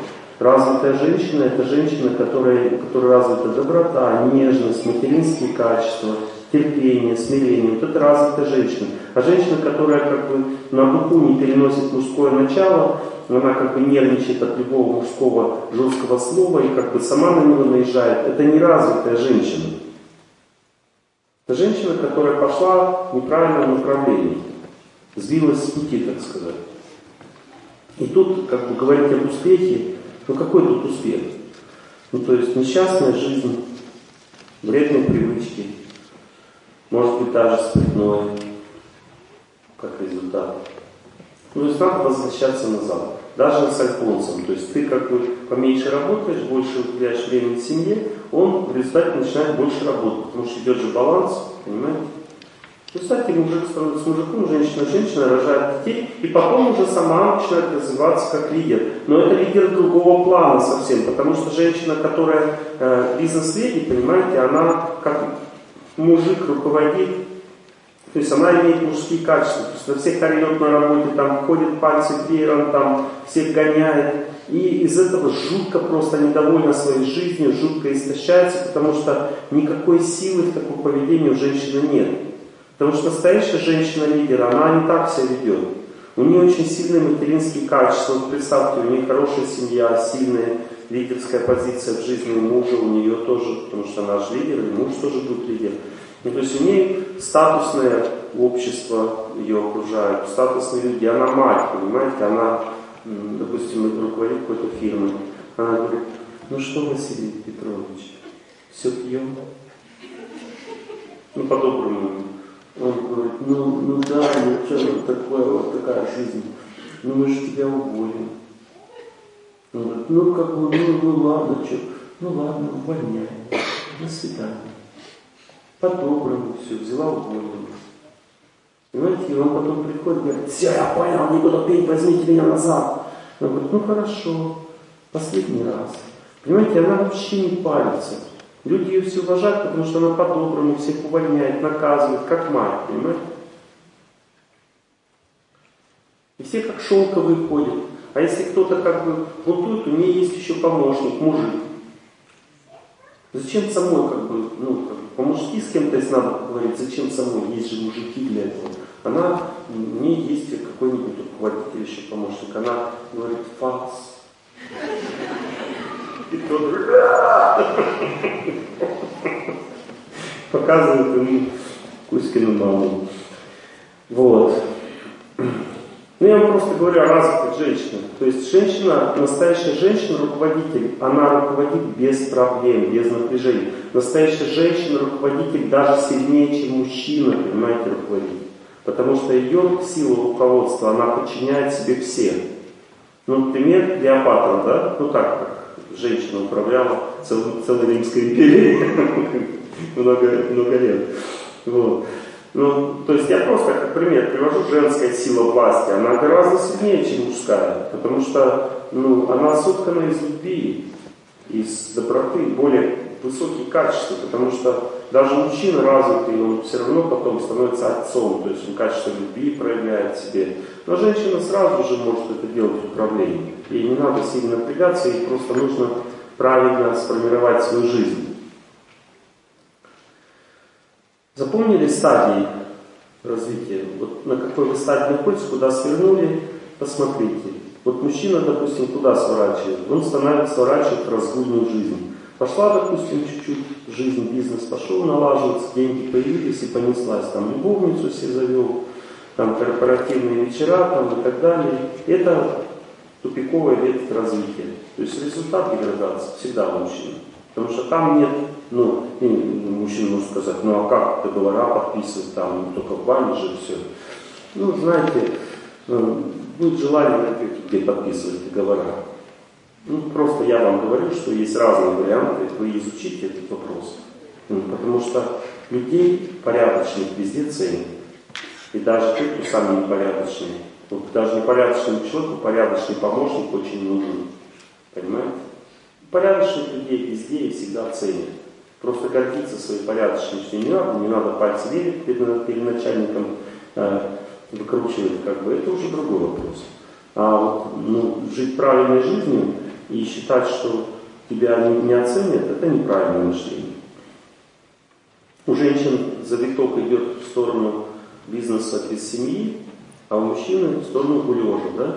И если разобраться, что это за завиток такой, поймите, что есть женская энергия в человеке, есть мужская. Вот в женщине мужская энергия работает в виде э, вот этого сухого труда, в котором нет счастья и жизни нормальной. Понимаете? А в мужчине женская энергия работает как разврат, пьянство и лень. Понимаете? То есть ну, это одно и то же. Вот для женщины деградировать это уйти в тяжелый труд, в котором нет любви и нет личной жизни. А мужчине деградировать это уйти в разврат, пьянство, лень. Потому что для женщины это естественное состояние любить. Ей не нужен разврат, чтобы любить, понимаете? Она любит всех. И лень это естественное состояние, она всегда расслабленная женщина, потому что рождена для счастья. И пить ей не надо, потому что и так хорошо. Понимаете, а мужчине все это надо, потому что искусственная попытка быть счастливым. Не с помощью победы над собой, а с помощью расслабления. Понимаете, мужчина рожден для победы. Он должен себя побеждать всегда и везде. Не побеждая себя, он даже здоровье теряет. То есть мужчина должен постоянно аскезу совершать, двигаться там, и все прочее, понимаете, побеждать себя. А женщина должна всегда искать гармонии с этим миром. Это тоже аскеза, жить в гармонии. Всех любить, о всех заботиться, всегда быть доброй, нежной. Это аскеза, понимаете? Но это женский способ жить. Волевой жизнью сильной. То есть волевая жизнь у всех нужна, но есть женская воля, есть мужская воля.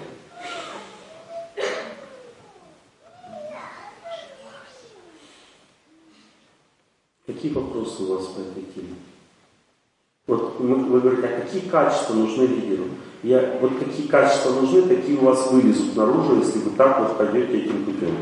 Понимаете, это все результат у каждого свои. Вот, допустим, если, допустим, начальник, он по природе идеолог, у него качество будет вдохновлять людей, быть проницательным, быть устойчивым в отношениях, верным в отношениях и так далее. Если человек по природе лидер-администратор, то у него будут качества, сильная воля, твердое слово, способность наказывать там, и так далее, способность структуру держать в своей власти. Это все проявляется у человека естественно, потому что человек сам такой. Понимаете, вот какой человек есть, такой он раскрывается, само собой, если он правильно живет. Вот на что надо напирать. Некоторые люди пытаются качество все развивать, а живут неправильно. Это все равно, что большое яблоко вырастить на дохлой яблоне, понимаете? Ваш вопрос? Да. Хочу помочь как раз своей сестре, вот она у меня деградировала в бизнес-лиге. Как ей помочь Вот смотрите, помочь человеку можно только с помощью любви. Означает вытерпеть ее такой. Вот она такая, и это нормально, это этап развития человека. Не то, что она деградирует, все, она знак минус. Вот она хороший человек, все, она так живет, как многие женщины. Просто примите ее такой. Примите ее такой, любите ее такой, какая она есть, и через вашу любовь будет передаваться ваше знание ей. Она все равно пойдет в нужном направлении. Если женщина с любовью себя вести, по-доброму женщина вести, она превращается в женщину в результате и начинает понимать, что она живет неправильно в результате. Но если ее принять, вот такое сказать, да ты там, давай живи правильно, то есть начать ее наускивать, она еще больше туда пойдет, на зло врагу, так сказать. Поэтому помочь любому человеку можно только с помощью принятия. В нашей прошлой лекции мы об этом много говорили. Не принял человека, не помог, ничего не сделаешь с ним уже. Ваш вопрос, мужчина. А подскажите, как это отражается на детей э, воспитание бизнес-леди идет и ну, как бы в будущем, потому что у меня такая ситуация тоже была. Ну, я где-то подхожу к этапу, вот, наверное, скорее всего, как, как развитие мужчины. Ну, и отношения с бывшего супруга, тоже дети вот маленькие. Как бы. У вас маленькие дети, и вы ну, сейчас беспокоитесь, как их развивать, да? Да, как бы, и как их не там становиться. Они мои ошибки не ну, не Вы с ними сейчас живете или жена с ними живет? А, отдельно с ними, но я как бы Отдельно с ними. Да. Они будут все равно от вас перенимать. Если вы развиваетесь как личность хорошо, они точно так же будут развиваться. Но есть два способа развития. Один способ развития, вы контролируете детей, живете с ними, и все им объясняете. И они в соответствии с этим живут, меняются. Вот второй способ, это вы сами ведете себя правильно и просто любите их, дарите им отцовскую любовь. И через эту любовь неосознанно передаются ваши качества. Они становятся такие, как вы, но не сразу, постепенно, через любовь. То есть ваш путь это через любовь. Уважать маму, заботиться о детях, терпеть унижение от бывшей жены, она будет мстить всю жизнь. Вот. И как бы развиваться как личность. В результате вы передадите им качество ваше. Это произойдет на подсознательном уровне, через любовь. Ну, то есть всегда ребенок копирует своих родителей, если он их любит. А если нет, он становится противоположным им. Ну, ну противоположным это ничего хорошего. Допустим, мама, папа ругал маму всю жизнь. И я за это папу не люблю. Какой результат будет? Понятно, да. Жена будет ругать тебя, значит. То есть ты станешь как мама, подружкой, ну, то есть станешь слабым человеком, и жена твоя будет монстром, она будет тебя ругать. То есть ты папу не любишь, который ругал маму, значит ты не будешь любить свою жену, которая тебя будет ругать. И то есть если ты принял, простил родителей, то тогда ты середину занимаешь, не, не вот это крайняя позиция качели, а посередине оказываешься. И побеждаешь судьбу таким образом. Так получается, ну, есть бизнес, там, да, и я как руководитель. Мы два руководителя были. Как бы у нее своя там позиция тянет, у меня своя. Я пытаюсь, как бы, я, я посредине как бы это все вытягиваю. И как бы вы говорите, отдаю я любовь, да, чтобы просто там в последующем эти отношения не наложили отпечаток как лидера матери, которое потом оно, оно служится в отношениях детей уже этих мальчиков с, со своими сверстниками, подружками, как оно пойдет. Вы не волнуйтесь на этот счет. Если вы будете любить своих детей, пройдете этот путь, то ваши дети, даже если пойдут этим путем, пройдут его быстрее. Потому что каким путем дети пойдут, от этого еще зависит, в, каком, в какой среде они живут. Ну, допустим, если вы рыбок в грязный аквариум пускаете, но у вас чистые мотивы. Может быть, рыбки от этого будут развиваться, но грязный аквариум все равно э, их э, жабры засорит. Понимаете? То есть сейчас общество грязное. То есть дети все равно в грязной среде находятся. То есть вокруг компьютерные игры. И, допустим, вы не контролируете ситуацию. Допустим, ваша жена, допустим, не слушает лекции, не развивается как личность. Поэтому все равно а, ошибки неизбежны у детей. Но если вы правильно развиваетесь и вы их любите, они в момент трудности интуитивно выберут ваш путь. Ну, то есть вы им поможете вот таким образом. Я знаю много примеров на то, как отец помогает детям даже на расстоянии, несмотря на то, что живет не рядом. Самое главное не терять связь. Связь означает любовь, заботиться. И она еще через жену идет. То есть жене надо все бывшее прощать. Чтобы он там не вытворял, говорит, да, да, да, все нормально, прости. Все вот как бы по-доброму к ней относиться и иметь контакт с результате. Не хотелось, чтобы мои ошибки, которые не прошли, так бы как проходили меньше. Ну тут ничего не сделаешь, уже хотелось или не хотелось. Даже иногда родители воспитывают детей правильно, они все равно проходят эти ошибки, потому что так действует судьба иногда. Судьба, она сильнее наших желаний. То есть иногда нам что-то хочется, а ну, не всегда это возможно.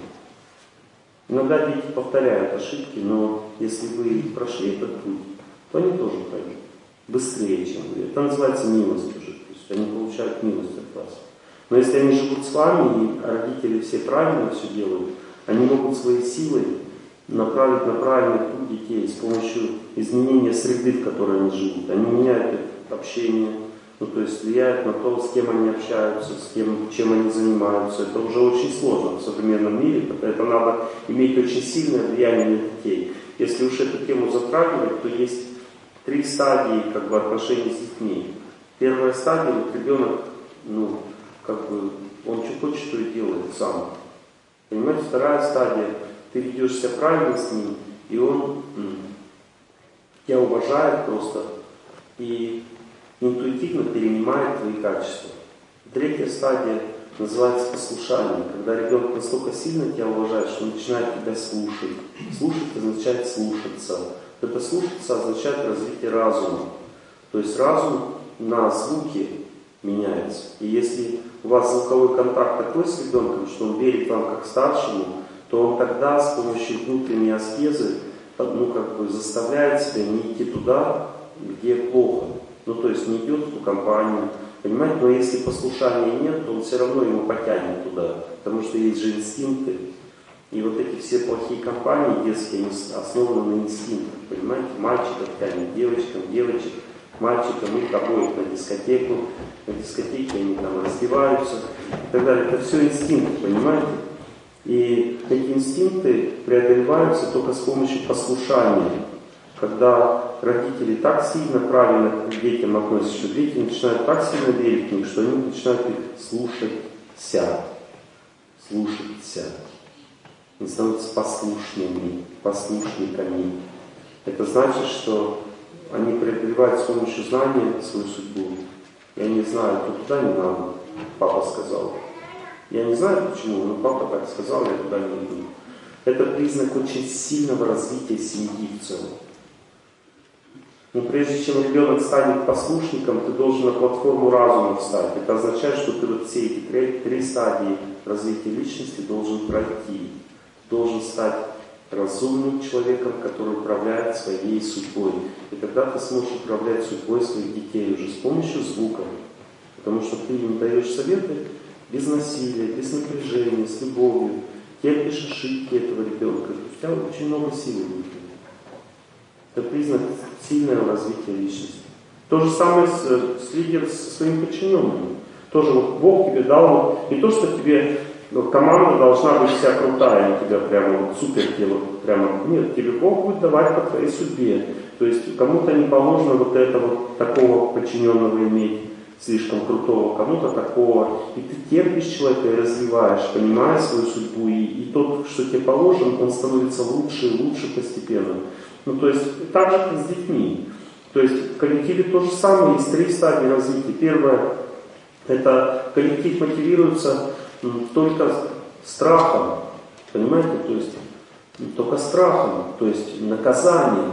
Э, и тогда люди работают. И тогда надо упахиваться просто в управлении, потому что чуть-чуть не смотрел где-то, и там уже косят.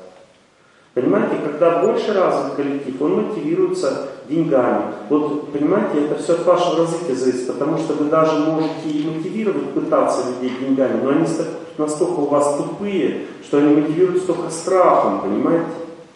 И вы не сможете от этого коллектива отвлечься даже на секунду, вы будете все силы туда тратить, потому что шаг в сторону расстрела. Понимаете? И постоянно жесть.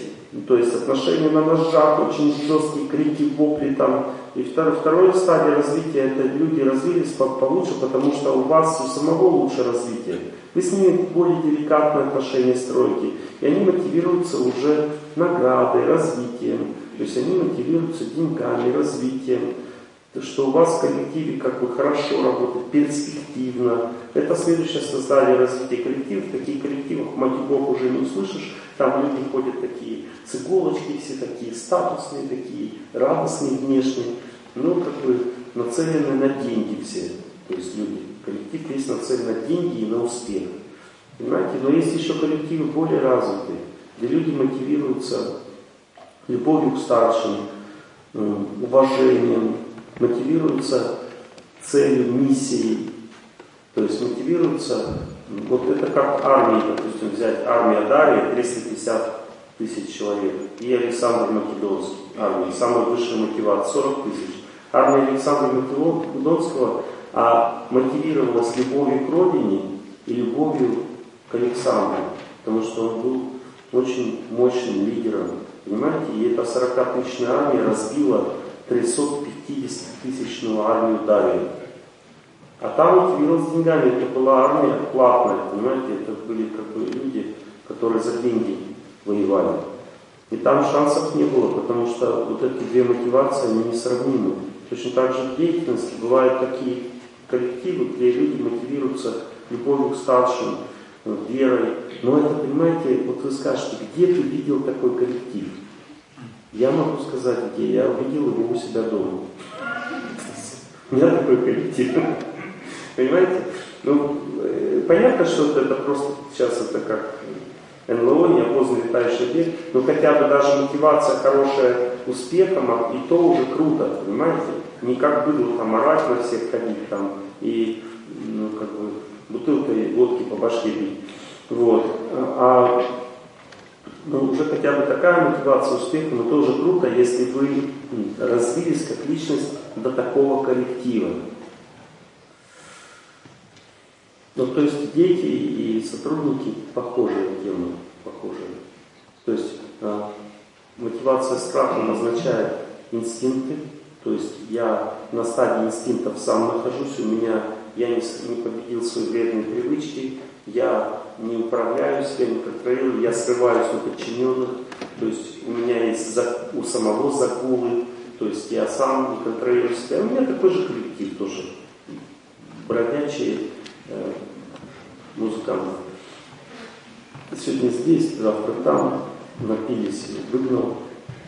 Вот. Второе, второе дальше. Человек стал работоголиком, он упахивается, ему нужны деньги. Ну и такие люди к нему приходят, они как бы все как бы вдохновлены, что у них хорошая фирма, деньги есть, развиваемся, вот успех, все ходят с иголочки, все классно, но внутри пустота, потому что отношений никаких нет, кроме дай, дай, дай, дай. Вот. Э, и, ну, соответственно, но э, третий вариант, ты становишься развитым человеком, ты, у тебя вера в Бога, ты как бы любишь людей. В этом случае вера в Бога означает, ты вкладываешь людей, у тебя есть сила, ты такой смотришь, ничего, что, Василий Петрович, с тобой? Что у тебя с женой, что ну пойдем поговорим. А у тебя, что ты болеешь, давай я тебе оплачу лечение, никому не говори, все нормально.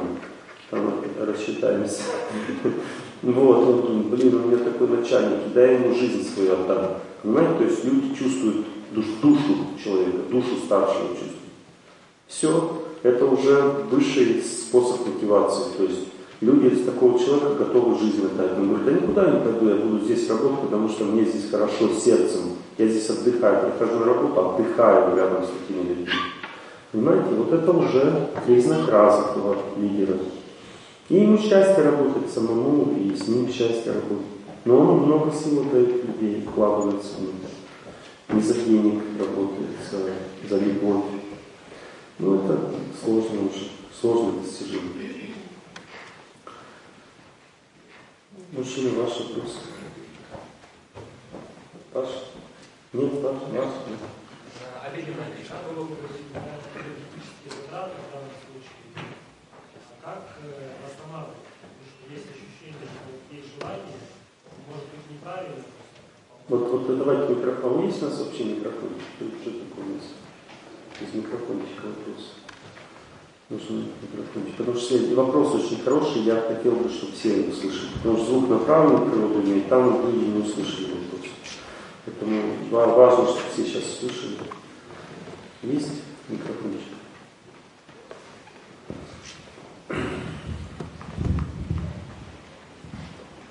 Где-то есть, я смотрю.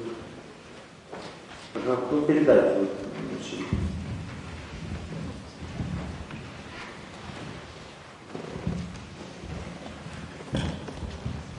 Добрый вечер, Евгений Иванович. Вопрос в том, что есть желание вот, э, помогать, допустим, в коллективе, либо в, в основном коллективе, но при этом энергетические затраты очень сильные. Как в данном случае восстанавливать эту силу, если есть ощущение, что она... У меня вопрос. Сколько вы тратите на работу и на свою духовную жизнь, на свое развитие по времени? Ну, в, данный момент э, с какого-то периода я на работу меньше тратил времени, больше на духовную жизнь. Ну сколько вот вы на духовную, на работу? Давайте пропорции. Ну, если... Ну, ну 30 на духовную, 70 на рабочую. На работу. То есть 30% на духовную, 70% на работу. Да. Это хороший процент. Значит, вы не должны мне задавать вопрос, как восстанавливать. Потому что вот духовная жизнь, она и восстанавливает. Ну, то есть, если человек правильно, духовная жизнь не только молитва, понимаете? Человеку нужно еще знать, что есть, есть три составляющие жизни. Есть тело, телесная составляющая, это три вида деятельности помогают телу жить. Первый вид – это неподвижное положение тела, во время молитвы можно это делать.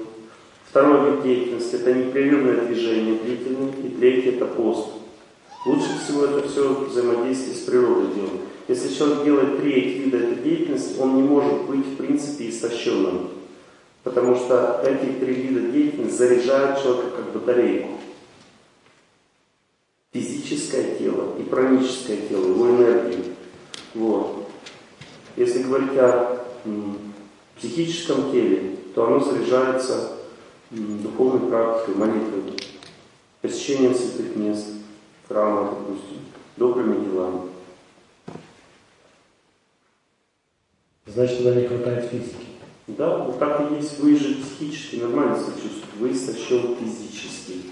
У вас снижено давление, вялость теле.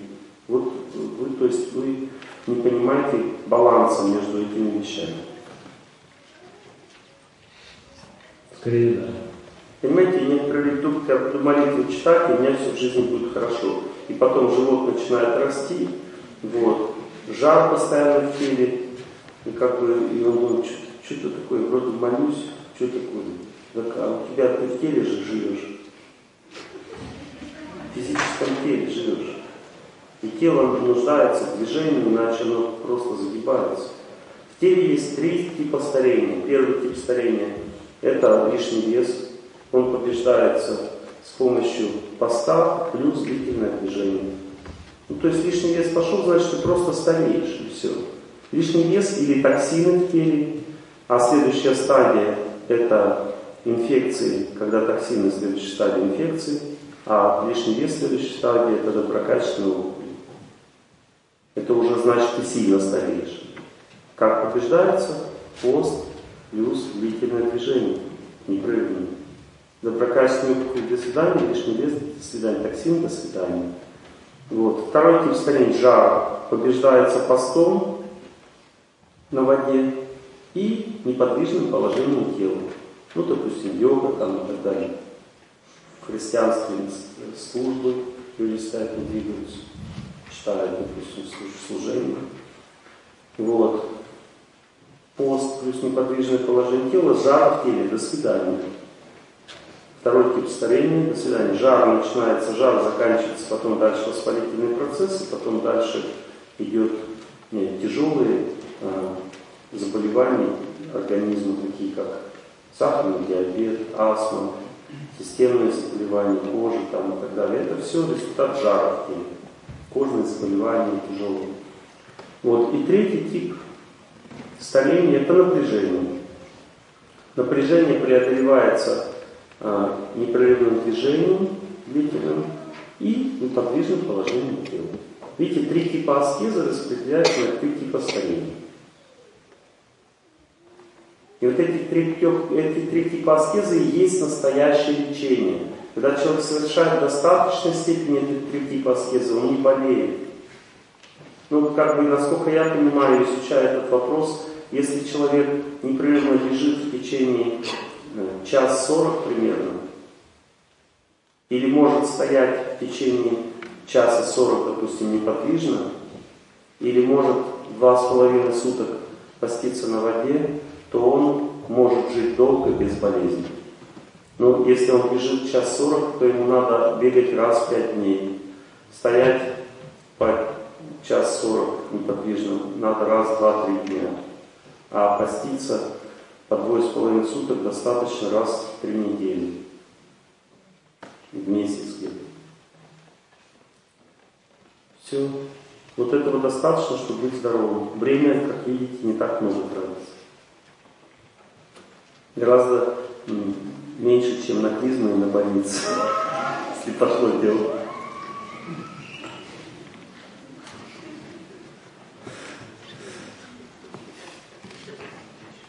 Причем, когда ты бежишь, можно лекции слушать, очень эффективно сочетается. Когда ты делаешь йогу, можно молиться. Очень подвижное положение тела, молитва супер сочетается. А когда ты постишься, можно подумать о жизни, потому что в это время очищается психика, и все твои проблемы перед тобой встают. Ты можешь их решать, понимать, что с тобой происходит. Трезвеет башка, так сказать, по-русски. Ну вот женщина сзади. Спасибо, Ага.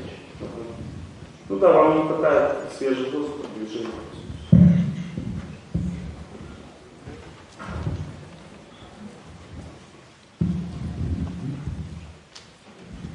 Добрый вечер. Такой вопрос. Если у женщины есть бизнес, но нет семьи, но сфера деятельности – это детский центр развития, то есть такая мягкая сфера деятельности, и там очень много людей. Ну, Это может как-то повлиять на ее дальнейшую судьбу, и на то, что она не станет сухой, ну, конечно, вы же не сухая. Так добрая. напугали, А? напугали истории о бизнес-леди сухой. Я Ну, спрашиваю, видите, я немножко фанатичный вектор, поэтому не так много людей. Взял, напугал женщин какой-то истории, бизнес-леди. Простите меня. Я буду стараться помягче. Бизнес-леди это не то, что совсем плохо, это чуть-чуть, чуть-чуть одинокая женщина. Но это ненадолго. Потому что она послушала лекции, все поняла и сразу раз замуж и все. Не расстраивайтесь. Самом деле деятельность в отношении с детьми женские качества сохраняет и дает силу женщине, возможность выйти замуж. Но Вам нужно, вам лично, вам нужно раскаяться в том, что есть вы совершили Я раскаивалась, это Мало. мало. мало. Вы совершили поступок определенный, достаточно жесткий в жизни. Потому что вы же лидер, например, взяли, рубанули, как бы так, по-нормальному. Я думала, я раскаиваюсь. Но вы и раскаялись, конечно, но ну, чуть-чуть еще надо. И вот когда вы раскаиваетесь, у вас сердце потеплеет, станет более теплым, и все, как бы. У женщины есть два типа красоты. Одна внешняя красота, она привлекает мужчин, которые секса хотят. Женщину это не устраивает, потому что она хочет семью. Второй тип красоты идет из сердца. И он привлекает мужчин, которые хотят семью. Этот тип красоты женщина не может себе, она может внешне что-то сделать с собой, а этот тип красоты она не может себе создать. Теплое сердце, привлекающее человека, который хочет семью, может дать только Бог женщине. Как награду за правильное понимание жизни. То есть, если она раскается за свой плохой поступок за свою семью, она ценит семью, больше бросать никого не собирается в жизни, все уже твердо решила, все из сердца пошло тепло. Вас еще пока недостаточно, много, потому что еще надо чуть раскаяться, пойдет тепло и как бы и Спасибо. она уже и так все почти наладится. Э, Олег Геннадьевич, хочу поблагодарить вас за ваш вклад в пробуждение человечества, за просветительскую деятельность. которую- У меня э, друг, он э, стал миллионером после ваших лекций, он начал просыпаться в 5, в 5 утра, и когда меня спрашивали, в чем секрет, вот э, один из секретов был раннее пробуждение. И хотел вот в этом плане спросить у вас какие-то рек- рекомендации, думаю, всем будет полезно. Вот фаза отхода ко сну и раннее пробуждение, как вы, э, ну, какие рекомендации в этом плане у вас? Все, завтра пою, встаю в 5 утра. уже.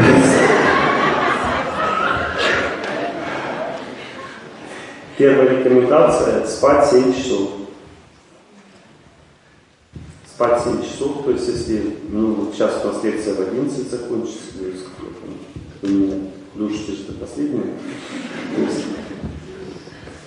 в 11 закончилась лекция, значит, плюс 7, в 6 придется вставать не 5. Ну, то есть, ну, естественно, что лучше, конечно, ложиться раньше.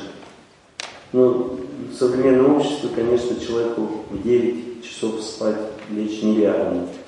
Ну и даже невозможно, потому что для этого надо психику абсолютно спокойную иметь. Ну хотя бы в 10. Если в 10 ложитесь, встаете в 5 утра. Знаете, что если вы ложитесь в 11, вы уже за 7 часов не выспитесь. Вам надо на полчаса больше. А если в 12, то вы и за 8 не выспитесь. Понимаете? То есть уже увеличивается, КПД сна теряется, а количество сна нужно больше. И если человек позже встает, допустим, в 7 часов утра, уже дальше солнце начинает припекать мозги.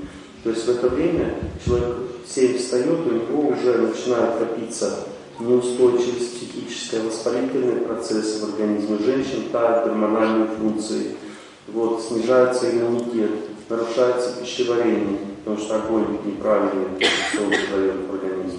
И так далее. Куча проблем, понимаете, от того, что человек поздно встает. А если рано встал, у него психика легкая, волевая, способная побеждать судьбу. Рано лег тоже всякую ерунду, потому что всякую ерунду человек хватает после 10 вечера. Потому что в это время начинают влиять демонические силы, у человека появляется естественная склонность к негативу. Он думает, посмотреть бы сейчас фильм ужасов. Ну, то есть после 10 вечера появляются уже вот эти вот такие желания, ну, как бы, погоня в горячей крови, понимаете, такое что-то такое. Вот такое. И вот в это время, пока это не произошло, нужно глазки закрывай, валюта. И так далее. То есть ложиться спать уже нужно. Пора чуть-чуть. Благостно. Вот такая рекомендация простая. И когда человек ложится спать, то нужно знать две вещи. Первое. Спать ложиться можно только с правильным желудком. Правильный желудок означает, что вечером там в желудке лежат овощи, которые растут над землей, не под землей. Овощи тушеные. Дальше там может лежать молоко с медом горячее. Может, э, если человеку жарко в жизни, он может фрукты вечером есть или сухофрукты. Но там не должно быть мяса вечером, хлеба, вот, не должно быть тяжелой пищи, жареной, там всякой острой ну, и так далее. Ну то есть, если правильная пища в животе лежит, значит сон будет тоже правильным. И вторая вещь, в квартире должно быть достаточно свежего воздуха. То есть нужно проветривание, особенно женщин касается, они любят тепло и часто э, эта любовь к теплу мешает им проветривать помещение. Ну, то есть в результате недостаточный отдых выступает. У женщины это приводит к депрессии, а у мужчины потеря волевой силы. То есть разбитым проснуться, нет силы жить. Ну, то есть нужно правильное питание вечером и свежий воздух достаточно. Еще хорошо вечером пускать какую-то очень чистую музыку, такую спокойную, на всю ночь, чтобы злые силы не касались тебя. Это защита тоже дает. Очень тихо она должна играть. Лучше всего какая-нибудь добрая молитва такая. А еще короткий вопрос, что может быть полезным кому-то. Э, если парень ищет девушку, она э, может быть его бизнес-компаньоном и, или э, ну, вот какие в этом плане ваши рекомендации? Понимаете, есть развитые люди. Вот развитые люди, они могут быть даже бизнес-компаньонами друг с другом всю жизнь и иметь хорошую семью при этом. Но в чем их развитость заключается? Развитость заключается в том, что когда они приходят домой, они забывают про бизнес и начинают вести себя как муж и жена. И они ведут себя очень аккуратно в отношениях, любят друг друга и забывают про деловую сферу совсем. Когда они приходят на работу, они забывают, что они муж и жена, и начинают вести себя как компаньоны. Ну, естественно, по-семейному, по-доброму. Понимаете? Но чаще всего это просто фантастика. Чаще всего бывает все наоборот. Люди приходят на работу и начинают выяснять семейные свои проблемы, а приходят домой и начинают говорить о бизнесе. В результате мужчина, который дома не чувствует энергии любви от жены, она для него бизнес-компаньон. То есть он ну, не получает вот эту дозу счастья, необходимую, которая мужчине нужна неразвитому духовно, для того, чтобы как-то себя восстанавливать. В результате постепенно, живя с бизнес-компаньоном, он начинает задуматься о любовнице. И у меня было несколько таких случаев, один из них я вам расскажу. Один мужчина ну, как бы, работал эффективно с женой, она была эффективным помощником Вот. И в результате они постоянно о бизнесе, и там и дома, и на работе. И он истощился, как мужчина, ему появилась необходимость. Ну, то есть есть два, три варианта мужчины. Или водка, когда он истощился, или женщина, или Бог. Если Бога нет, водка как бы тебя не устраивает, потому что ты развитый человек, тогда остается женщина. То есть, а женщины нет, потому что у тебя компаньон. В результате он нашел себе любовницу, а потом взял ее в жены, а, жен... а своей женой остался в компаньоне. Эта женщина потеряла мужа. И так как она еще и не, ну, как бы с ним работала вместе, в результате она и не могла выйти замуж. Поэтому мне женщина задала вопрос, говорит, я не знаю, я в капкане. То есть мой муж нашел себе любовницу, потом взял в жены, у него дети, а я продолжаю с ним работать, потому что мне больше негде. А так как я с ним работаю, я чувствую его своим близким человеком и не могу найти себе другого. И тот совет, который я ей дал, я не буду рассекречивать. Ну, потому что меня тот мужик может порвать после этого.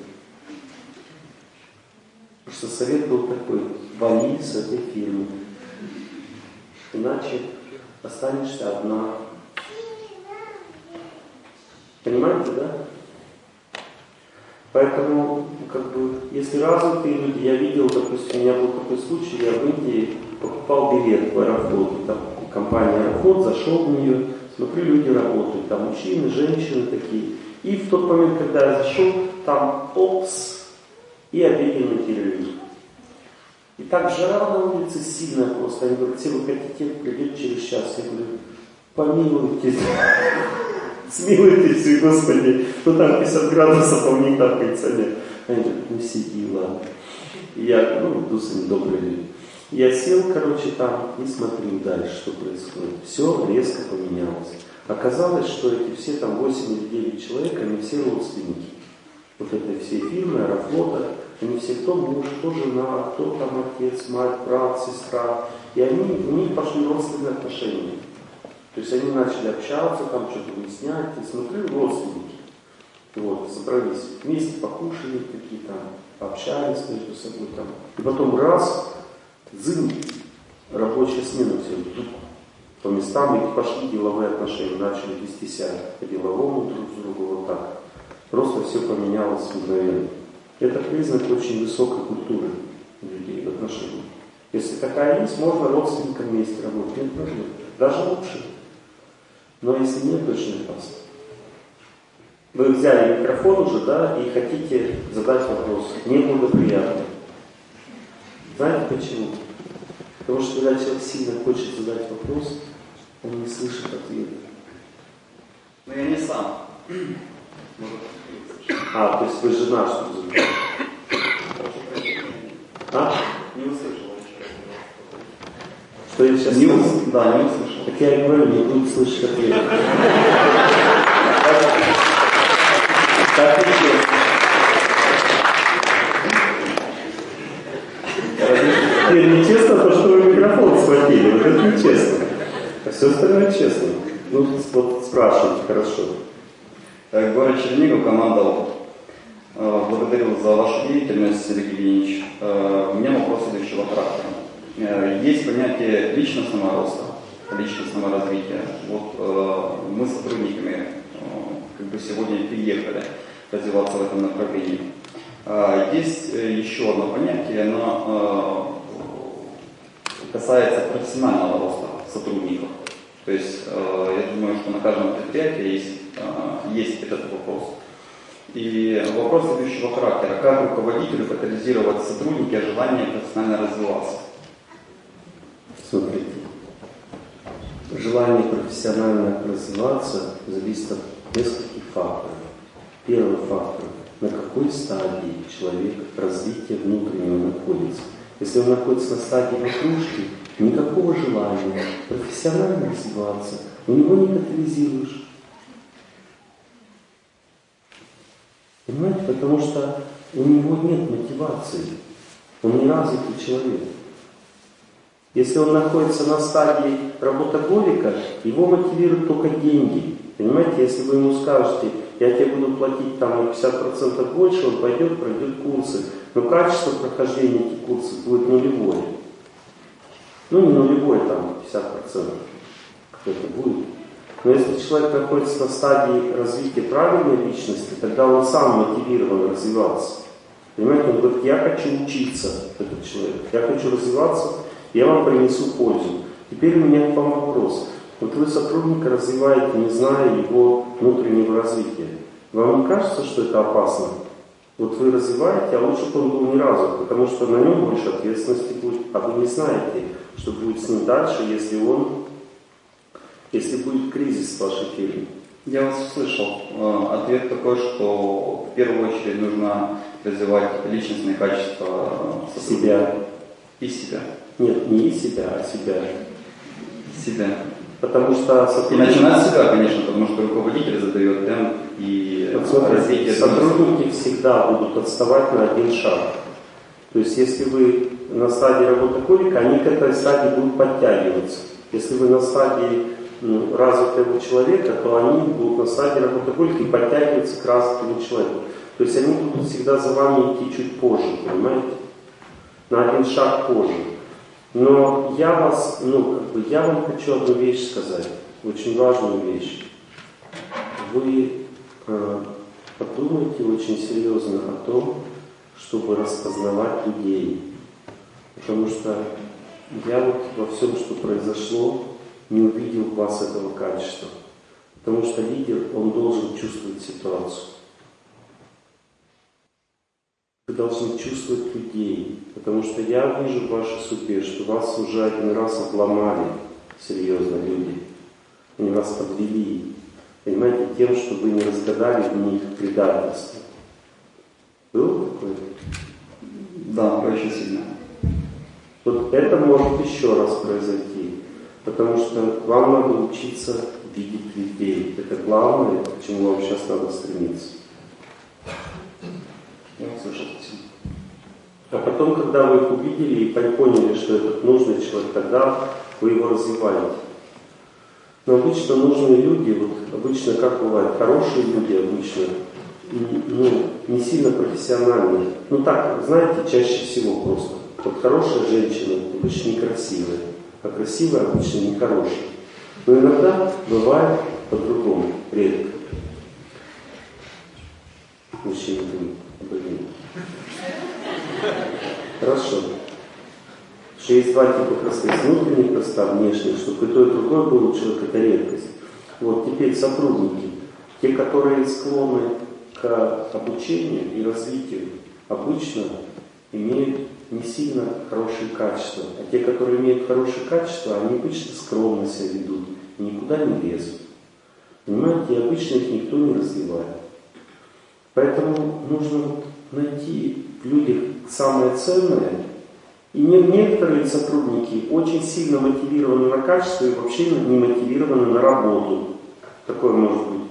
Они вот духовной практикой хотят заниматься, работать вообще не хотят. Это уже крайность вот этой внутренней мотивации, она приводит к тому, что человек становится инертным. Есть край, крайность э, развития, понимаете, когда человек только учиться хочет, а работать вообще не хочет. И надо все это распознавать в людях, смотреть, где золотая середина. Если вы научитесь это делать, вам не надо будет беспокоиться о том, будет учиться человек или нет. Если человек вам верен, и у него хорошие качества, он просто из верности к вам выучится. Но этот человек должен быть вами распознан. Вот это самое главное, понимаете? А если вы из ватрушки хотите сделать пропеллер, то ничего не получится. Я услышал благодаря Знаете, как это я прочитал в одном, это, в одном юмористическом журнале, что валять дурака. Валять дурака – это пытаться поднять пьяного. Чтобы я как бы вам, ну как бы вам Желаю, чтобы вы на своей фирме не валяли дурака.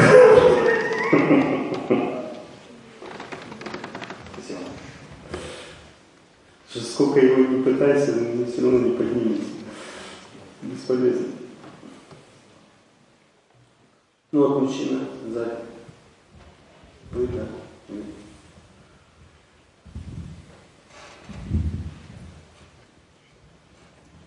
Здравствуйте, Олег Геннадьевич. Спасибо большое за вашу лекцию. У меня вопрос такой. А, если я работаю директором у собственника, и собственник не передает э, все полномочия и в то же время требует результаты, и влияние на коллектив э, достаточно ограничено, э, как поступать в таких случаях? Классный вопрос. Это классика жанра. Так бывает очень часто. То есть причина такого поведения – неразвитость обоих.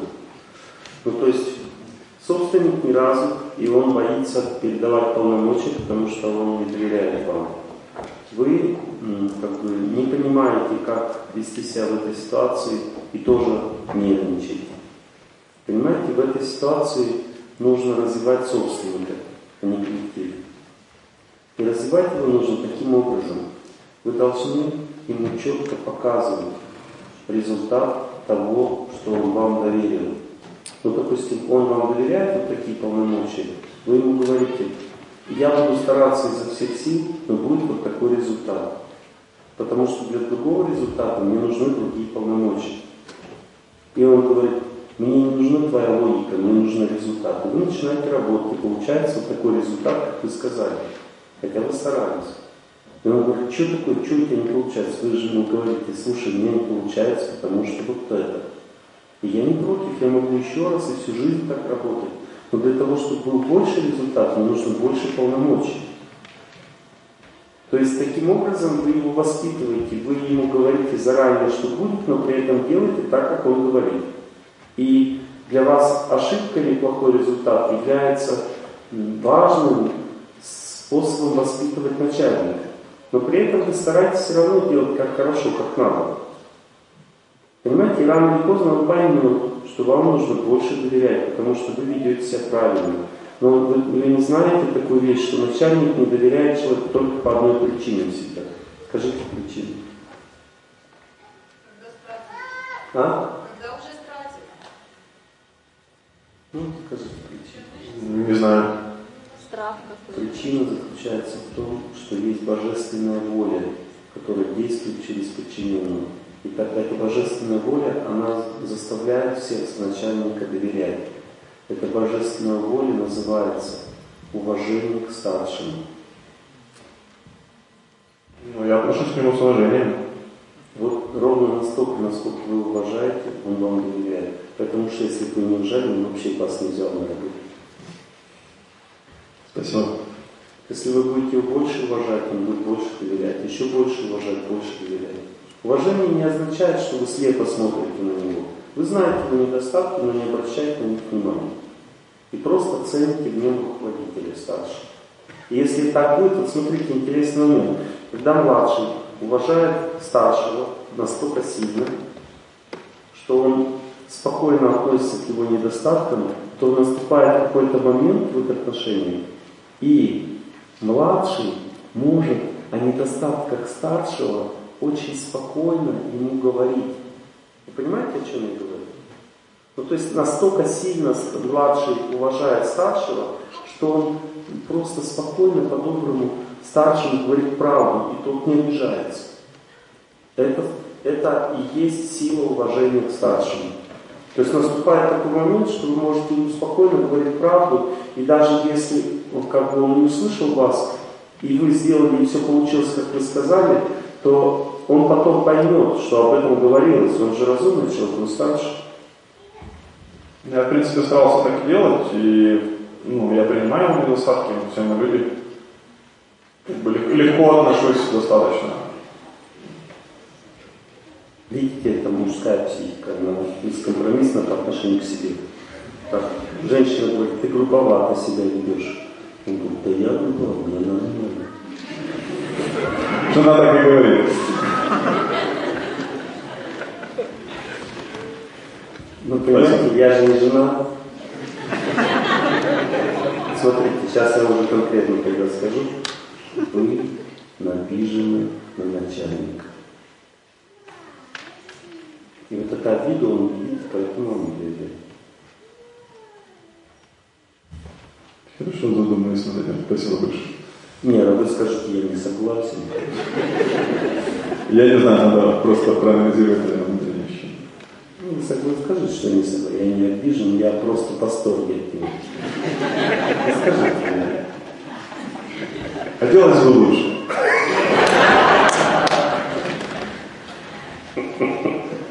Мужская психика такая. Смотрите, есть два типа восприятия старшего.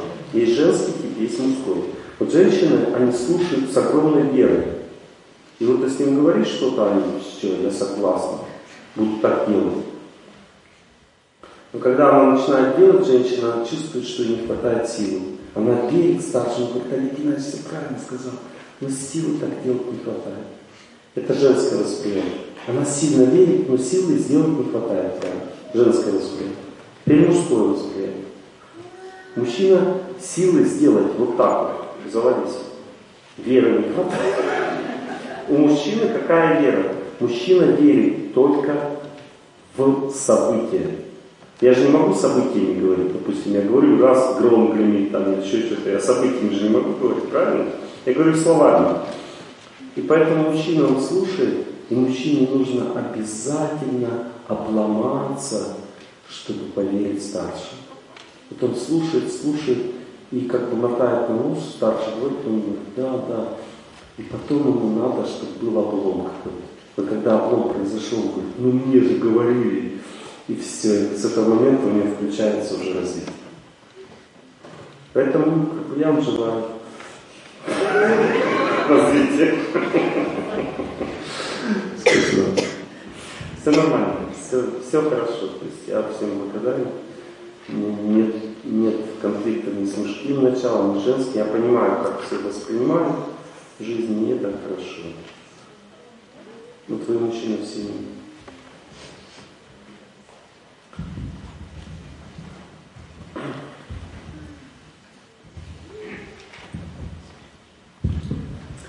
Здравствуйте, Геннадьевич. Большое спасибо за вашу лекцию, за ваше наставление. Э, хочу задать вопрос по работе. Я долгое время работаю руководителем большой компании, но долгое время, больше 10 лет. И сейчас мне предложили э, в другое место перейти. Слушайте, понимаю, это очень важный вопрос. Сейчас всем будет очень большой опыт. И я где-то стою на, на перепутье. Вы э, вчера или позавчера такое э, несколько э, на лекциях таких приводили примеры по поводу стройки и там, индустрии красоты. Вот, где-то очень близко по направлению, то есть совершенно разные направления, совершенно разные люди, совершенно разный бизнес. Ведь проблема ведь не в этом, понимаете? Проблема в том, что что-то разное или не разное. Проблема в другом. Понимаете, ну вот смотрите, есть коллектив устойчивый, да, устойчивый бизнес, в котором вы все понимаете, и вы думаете, блин, ну что-то мне в жизни не хватает. Может мне взять больше ответственности? И вот в этой ситуации, понимаете, человеку в жизни не хватает просто Бога. Ему нужна духовная жизнь, нужна молитва, понимаете? И вот эта вот духовная жизнь, молитва дает человеку облегчение души. Понимаете, когда у человека устойчивый бизнес, все классно в жизни стало, нужно облегчение души. Нужно душу сделать счастливой. Потому что у тебя, когда все есть, у тебя страха нет в жизни, у тебя все устойчиво, сделай свою душу счастливой. Начни молитву, начни духовную жизнь. Нацель свой бизнес, свою деятельность на служение Богу, а потом думай о развитии дальнейшем. Если это не так произойдет, то будет жесть. Теперь я вам кое-что скажу.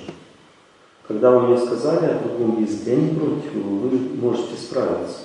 Все нормально. Я просто вижу, что это неблагоприятно для вашей судьбы, а вы не видите. И причина, почему этого нет, потому что у вас не хватает духовного развития.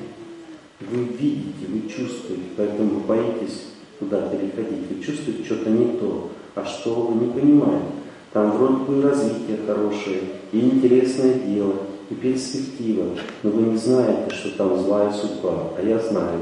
А вы не знаете, потому что у вас не хватает духовной силы. Вот именно этим вам и надо сейчас заняться а не идете вы туда, потому что сердце ваше это чувствует. А объяснить вы это себе не можете, потому что все вроде хорошо. Спасибо большое. Теперь вы скажите, что это не так, то, что я сказал. Нет, не буду говорить. Ведь правда же вам что-то мешает туда идти? Ну, что-то мешает, что-то не мешает.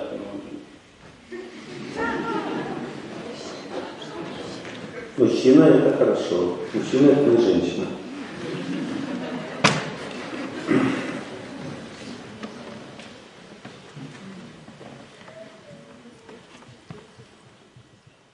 Ну хорошо, скажу еще кое-что. Вы можете туда пойти только в одном случае. Если вы увидите сильную и глубокую заинтересованность том, что вы там будете находиться, того, кто будет в этой зоне над вами, и кто, как бы, от кого зависит ваша судьба. Я уверен, что этому человеку сейчас на все это наплевать. И он станет причиной разлуки вашей деятельности. Потому что сейчас вы защищены сверху очень хорошо. И там защиты не будет. Я уже вам конкретизирую тему, чтобы вы вовремя поняли опасность того, что сейчас происходит с вами. А вообще, как бы, когда у человека все стабильно в деятельности, нужно одухотворить свою жизнь, нужна молитва, нужна духовная жизнь, и это дает возможность стать очень интуитивным и глубже воспринимать все, что происходит. И тогда можно на новый виток своего бизнеса, своей деятельности выйти, потому что новый виток, он всегда имеет больше рисков и опасностей. Это новая зона жизни, там нужно очень все сильно прочувствовать, прежде чем ее занять.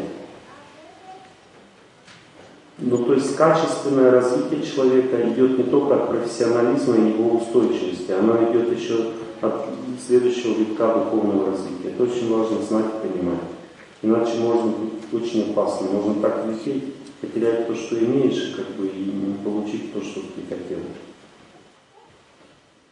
Вы протеже, протежируете, да? То есть вот это признак лидера. То есть они что делают? Я руку поднимаю, ты меня заметил, вот его спрашиваю. Хорошо, я подчиняюсь. Вы уже просто его спросили, а потом переключили внимание, я поэтому... А, я не договорил, да, но это уже старение, склероз уже. Добрый вечер. А, вопрос такой.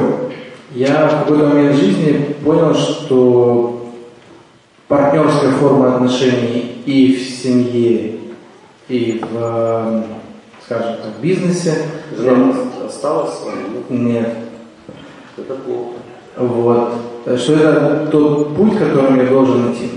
И вот буквально вот последний год, когда я остался без работы, и я вот в этом поиске, я до сих пор как бы, наверное, ищу этих партнерских отношений и в семье, и в бизнесе, но также у меня нет бизнеса, потому что не нашел партнера, и также у меня нет партнера, ну как бы у меня есть девушка, но мы не партнеры.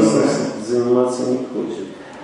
Хорошо, я, я, я, я закончу. И я хотел сказать, что э, что первоочередное, то есть построить семью, а потом партнерские отношения в бизнесе. А, значит, вы не хотите соединять это, вы просто и то, и другое ищете, да?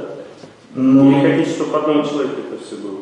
Не, я не ищу бизнес-партнера в, в своей жене. Там, а, все, я вас забираю. Да, да, да. Я говорю о том, что партнерские отношения, в принципе, как форма существования человека, но вот в последнее время я запутался, потому что мне кажется, что э, на чаше весов 50 на 50 у меня уже абсолютно выраженные лидерские качества, которым не нужны партнеры, в принципе который может, в принципе, рулить ситуацией сам, и Супер, как в бизнесе, так и дома. Это следующая тема нашей беседы, я как раз хотел сейчас об этом поговорить.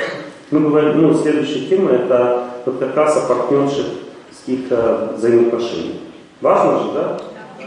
Ну, давайте об этом поговорим. Вот смотрите, очень важно знать, что партнерские взаимоотношения в бизнесе это самые опасные взаимоотношения, какие только есть. Если мы говорим о партнерах, ну, лидерах. Ну, то есть есть, понятно, там вместе там э, лопатами швыряют, там копают, э, то тут ничего страшного, там партнерские отношения, тебе ничего не принадлежит, у тебя чужая лопата, чужой уголь. И ты как бы копаешь вместе, потому что так поставили на работе.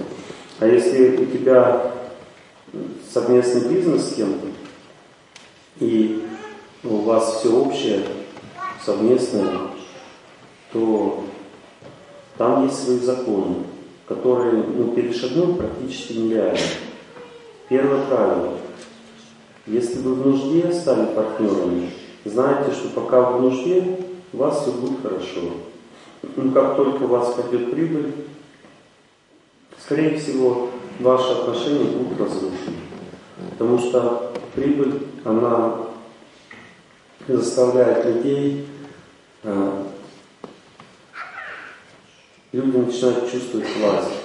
Понимаете, а власть, она очень сильно увеличивает вес своего мнения.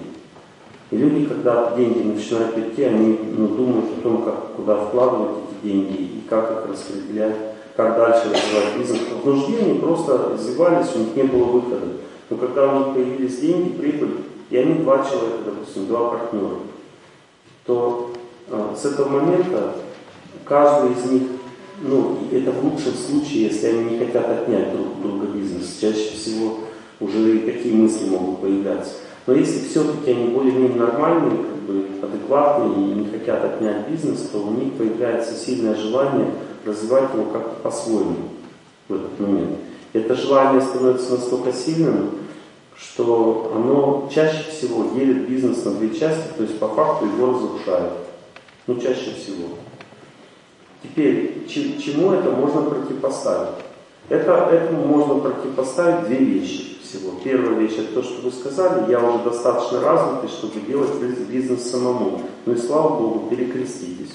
Потому что когда человек делает бизнес сам, но нанимает себе ну, не партнеров, а просто помощников интеллектуальных, то есть лидеров, которым он может даже зарплату больше, чем себе платить, но при этом не отдает бизнес, а просто им сильно их мотивирует на деятельность.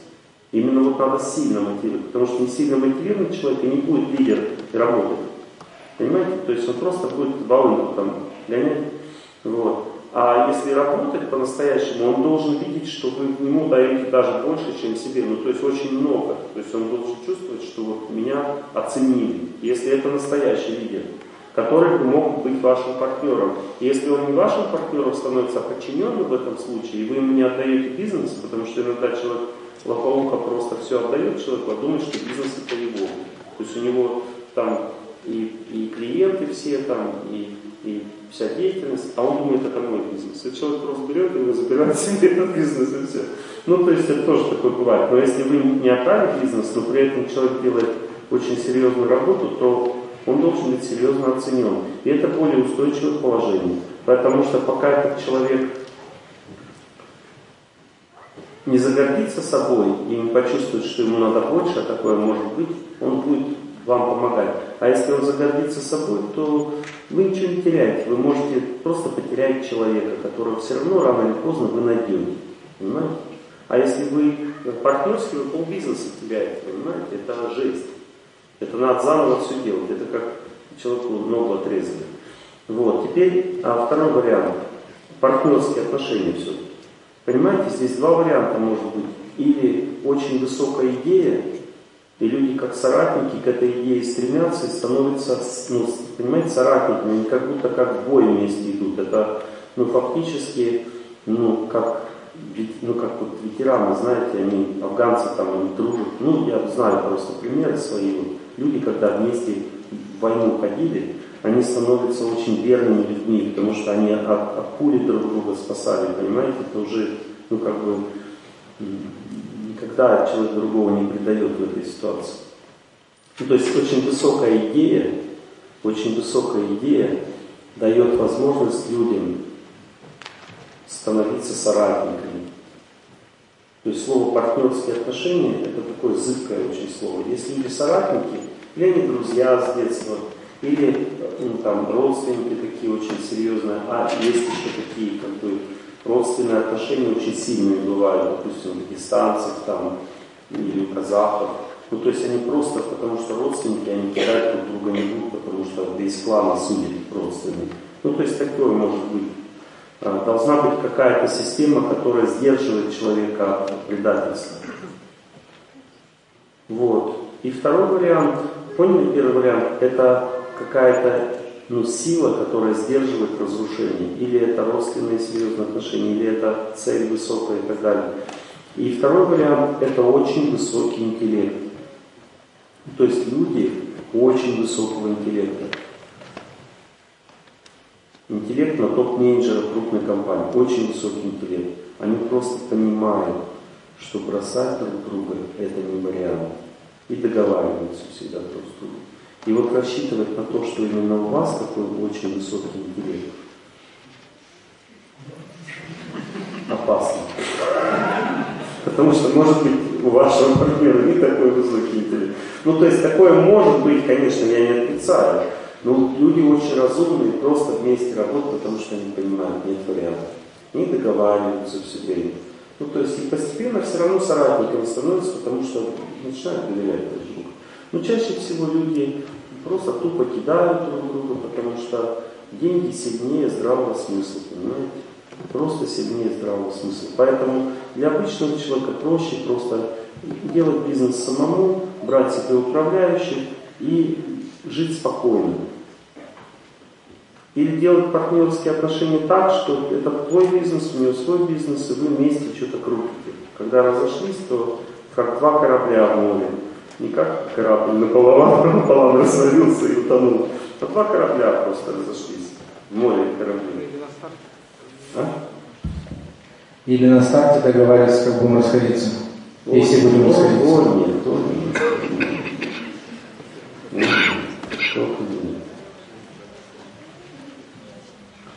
Вот смотрите, допустим, Я вам приведу пример. Вот смотрите, допустим, есть ведическая история такая. Один скорпион решил переправиться на другой берег. Ну, как бы он, скорпионы плавать не умеет, они тонут и захлебываются. И он попросил верблюдицу, говорит, слушай, перевези меня, пожалуйста, на другой берег. Она говорит, так ты меня укусишь, и мы вместе утонем. Ты же скорпион. Он говорит, ты что, дурак, что ли, тонуть? Кусать на переправе и тонуть. Она говорит, ну логично. Садила его себе на, на, на, на спину и вместе поплыли на тот берег. И скорпион сидит, думает, блин, такая нежная кожа, блин, так классно. Была не была. Короче, бац по шкуре. И потонули в обои. А в чем мораль басни?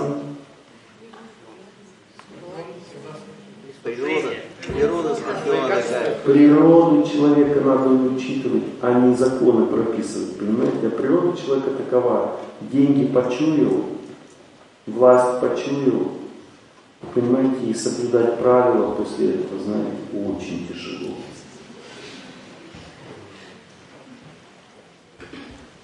Кстати, помнится, знаете, она слишком близко приблизится, огонь, и как у любого крышу снос. А можно на вторую часть вопроса ответить? Которая касается, что первоочередное, то есть выстроив а, партнерские отношения в семье, ты можешь выстроить партнерские отношения дальше. А в семье не партнерские отношения. И могут ли быть в семье партнерские отношения? Нет. В семье отношения семейные. Семейное это значит, что жена будет на правах близкого человека выносить вам мозги, а вы будете терпеть.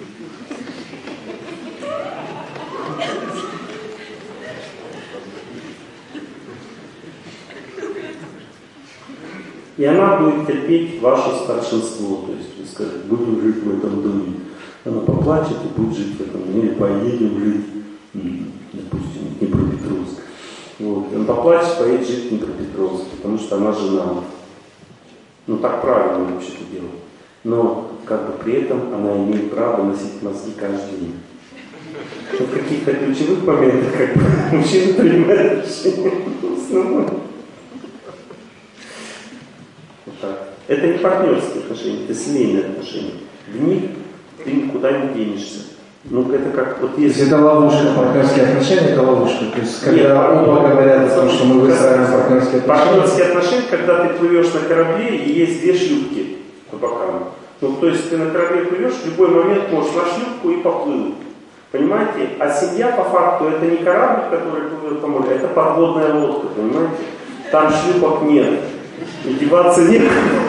А если человек думает, что там есть шлюпки, то он потом сильно ошибается, потому что о, они когда расходятся, думают, в подводной лодке можно ну, как бы разойтись. Они расходятся, дети остаются без родителей, э, судьба рушится у человека, потом и так далее, столько проблем. Поэтому семейная жизнь это не партнерские отношения, это м- счастливая тюрьма для двоих,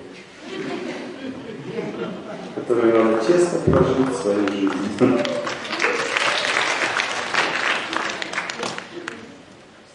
Ну, в лучшем случае счастливый. Бывает иногда и несчастные. Причем даже интересно знать, что даже разумные люди, и очень сдержанные, и очень даже те, которые очень уважают и любят друг друга, все равно страдают в личной жизни. Хотя бы чуть-чуть. И причина заключается в том, что в личной жизни очень сильно работает желание наслаждаться человеком. Это называется вожделение или эгоизм. А вожделение это враг человека, он разрушает жизнь. Поэтому только тот человек, который просто жертвует себя близкому человеку, он способен быть счастливым в семейной жизни. А это признак святости уже. То есть надо сильно верить в Бога, чтобы так жить. Поэтому и Бог создает семьи, чтобы у людей не было выхода. Как идти к Нему. Причина Скажите, а получается партнерские отношения, семейные отношения, условно, они первоочередные? Э... Нет, для мужчины нет. Мужчина может сначала утвердиться в жизни сильно. Чем сильнее мужчина утверждается в жизни, тем красивее он становится. Фактически, если мужчина сильно утвержден в жизни, он становится таким красивым, что уже один он остаться не может. Потому что находится такая девушка, которая точно сшибает его с ног. Ну, то есть уже для женщины невыносимо, что такой хороший мужик ходит в холостяках. Поэтому смело развивайтесь, не волнуйтесь. Всему свое время. Если вы как бы развиваетесь как личность, вы становитесь красивее, красивее, красивее, и девушки не позволят вам дальше оставаться одному. Просто не позволят. Пока, пока я, мне удается на моей лошади петлять. Ну, развивайтесь, всему свое время. Никто еще не уходил от судьбы.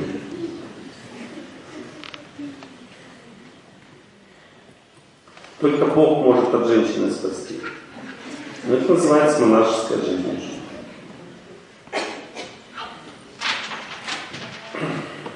Ну ладно, девушки, когда мужчина бывает уже, то они не обижаются уже. Да? Пожалуйста. Микрофончик, да?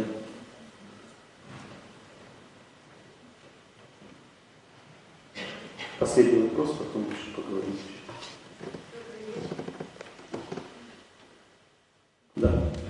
Э, добрый вечер. Э, я хотела спросить такой вопрос. Мне кажется, что я идеолог, скорее всего. И да. как правильно наказывать людей и делать отказы? То есть это совести. На совесть нажимать. Бессовестный человек. Администратор, он жестит, он просто ты уволен.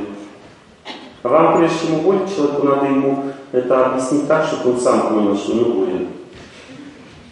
Если вы докажете человеку, что он ну, должен уволиться, но он не увольняется даже при этом, все равно вы можете уволить. Главное, вы ему должны это доказать, что вы правильно себя делаете.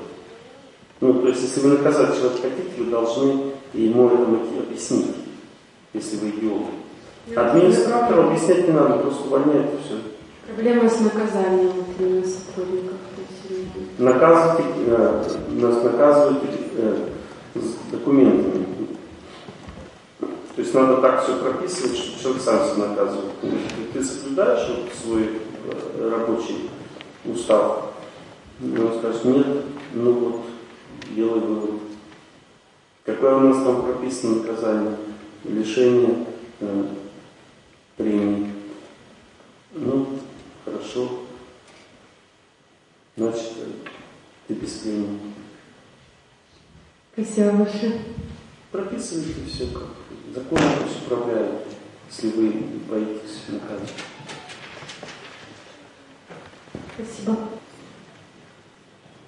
У нас здесь в Киеве живет один ведический священник, крестный отец, много старых знакомых, я не очень знаю.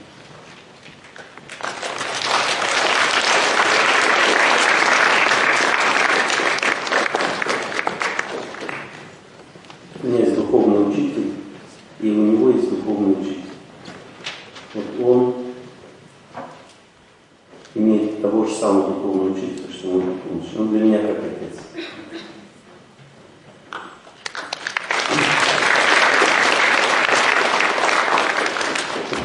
этикет, что я должен представить священника, если он присутствует на лекции. Старший если. Ну, просто я это должен был сказать. Сюда придет еще один священник, чуть попозже, которого вы вчера видели, отец Амбросий. Он, сегодня мы ездили по святым местам православным, мне рассказывал ну, много интересного про Киев, про его историю христианскую. Потом меня возил в пещеры, которые я не видел. Там, и оказывается, очень много разных захоронений святых здесь Киеве. Сотни раз больше, чем, ну, во много раз больше, чем во всех других городах, ну, допустим, территории СНГ бывших. всех вместе взятых. Представляете, здесь насколько это богатый духовными традициями этот город, богатый святыми людьми. И вот этот вот отец Амбросий, он хочет этому вас учить. То есть он будет давать курс, а, на котором он будет рассказывать про святые места Киева. Очень подробно про святых людей. Ну и давать вас образовывать, потому что ну, культура, культурный человек это не тот, который швейцарские часы носит, понимаете? А культурный человек это тот, кто знает свою культуру. Ну, то есть наследие духовное города, страны и так далее. Это признак культуры, образованный человек, образованный человек, культурный.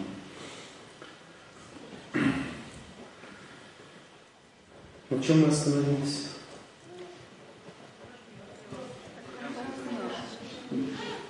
А? Нет, ваш вопрос же был, да? Наказание мы решили, да? Да, спасибо большое. Понимаете, ну, есть разные партнерские отношения. Вообще люди делятся на разные категории. Если говорить об отношениях, то очень важно понять, что есть три типа отношений в бизнесе. Есть отношения партнерские или дружеские, по-русски сказать. Есть отношения старшего-младшего, есть отношения младшего-старшего. Если лидер ошибается в этих отношениях, он может разрушить весь бизнес. Ну, приведу такой пример. Допустим, партнерские это не означает по собственника, понимаете? Партнерские отношения могут быть также и с подчиненными. Например, у вас подчиненный, который по природе является лидером, и он, на нем лежит большая ответственность. Как вы думаете, это для вас сын или друг? Вот если вы скажете неправильно, у вас бизнес будет разрушен. Сын, бизнес будет разрушен. Это для вас друг. Просто это младший друг. Понимаете, если человек лидер по природе, а вы, вы его делаете сыном, как вот в данном случае, как бы была жалоба, то в этом случае вы разрушаете все, потому что лидера нельзя, ну, лидер не бывает сыном, понимаете, он бывает только другом, потому что лидер всегда отец или мать. Человек рожден быть матерью с самого детства, или рожден быть отцом с самого детства. То есть хороший лидер настоящий, всегда только друг, даже если он вам подчинен. Вы должны ему и доверять, и относиться к нему ну, на равных практически то есть советовать ему. То есть серьезному лидеру нельзя командовать серьезному лидеру, ему можно только советовать. Причем интересно знать, что когда серьезный лидер рождается, то даже родители не могут им командовать. Фактически вот такой серьезный лидер даже не, не даст возможности родителям с собой командовать. Вот поднимите руку, кого такой ребенок, которому нельзя командовать. Это серьезный лидер. Ему только можно объяснять и можно с ним договариваться. и все. Если вы начинаете с ним командовать, то вы разрушите отношения даже с ребенком, если он серьезный лидер. Таким образом, серьезный лидер никогда не бывает сыном. Он всегда будет только отцом, даже сам детстве. Поэтому отец Федор, да, в этом Простоквашино. И как родители с ним разговаривают? Как со взрослыми? Отец Федор, ты куда? Я поехал в Простоквашино, у меня там дела. Они с ним договариваются, говорят, ну ты возвращайся побыстрее, там, реши свои дела. Понимаете, то есть это лидерские отношения. Даже ребенок, и то он, ну, лидер, он, ну, он уже, у него такой разум с самого детства такой сильный, что с ним нужно договариваться и общаться как взрослым. Это признак правильного подхода. Понимаете, и точно так же нужно общаться и с э, сильным руководителем, который у вас в подчинении находится. Вы должны его уважать с самого начала, должны общаться с ним как с другом, но при этом не позволять ему перешагивать вам через голову. А вот это вот очень трудно, потому что лидер всегда склонен перешагивать через голову. Это его природа. И вот, допустим, у вас есть такой подчиненный, который очень мощно управляет, да? И вы зависите от него. Как только он увидел, что вы от него зависите, он вам сразу встанет на голову. И в чем это будет выражаться? Он будет принимать независимые решения, он будет э, спорить с вами, он будет пренебрегать вами или настраивать против вас коллектив. Как избежать этой ситуации? Для того, чтобы избежать этой ситуации, вы должны с ним советоваться, уважать его, но при этом внутренне быть абсолютно независимым и показывать ему свою силу независимости на каждом шагу жизни. Например, он говорит, я с этим не согласен, я уже подумаю, чтобы уйти. И вы должны смотреть на него по-доброму сказать, конечно, решай сам. И просто игнорировать его угрозу. Если у вас в сердце есть такая сила, то он останется с вами, потому что ну, добра добра не ищет. Никогда человек не может от доброты уйти. Если вы на него не, не со злобой не ведете, а просто, ну как бы, не, не зависите от него, он будет вас просто уважать и все. И поэтому сильный лидер всегда испытывает старшего, всегда подстрекает, всегда чуть-чуть угрожает, понимаете, проверяет его на, на износ, на устойчивость. Если вы от него как бы чуть-чуть язык высунули, чуть-чуть задышали ему пупок, то в этом случае вы недостойны этого человека. То есть он не может быть вам младшим, вы по вашей суде недостойны, и значит, что он найдет себе другого. Или разрушит вам бизнес и сам начнет им управлять. Ну, то есть всегда лидер, это всегда опасно, но это всегда управляемый. То есть огонь нужен, огонь нужен, нужен, но он обжигает, правда? Огонь обжигает, это всегда опасно, можно сжечь дом, но огонь нужен, без него не обойтись. Но точно так же сильный лидер, ну лидер, нормальный. Потому что некоторые люди, смотрите, есть две основные ошибки общения с лидерами. Первая ошибка. Ну, то есть, я лидеру даю полномочия, он наглеет и или уходит, или разрушает коллектив. Вторая ошибка. Я э, даю полномочия, а, я начинаю с ним общаться как с ребенком. Понукать им, там, командовать, я разрушаю в нем инициативу, или просто он превращается, ну, враждуется. Если очень сильный человек, он терпит, терпит, и на меня начинает наезжать и настраивать людей против меня. Или второй вариант, я просто его делаю из него котлету, он перестает быть лидером, по крайней мере, в отношениях со мной. Ну, то есть я диктую ему, как ему работать, и он теряет инициативу, силу и просто становится бесполезным. А вариант, чтобы он был эффективным, очень сложен, потому что ты должен как личность быть настолько развитым, чтобы иметь подчинение себе сильных лидеров. И это называется уже топ-менеджмент.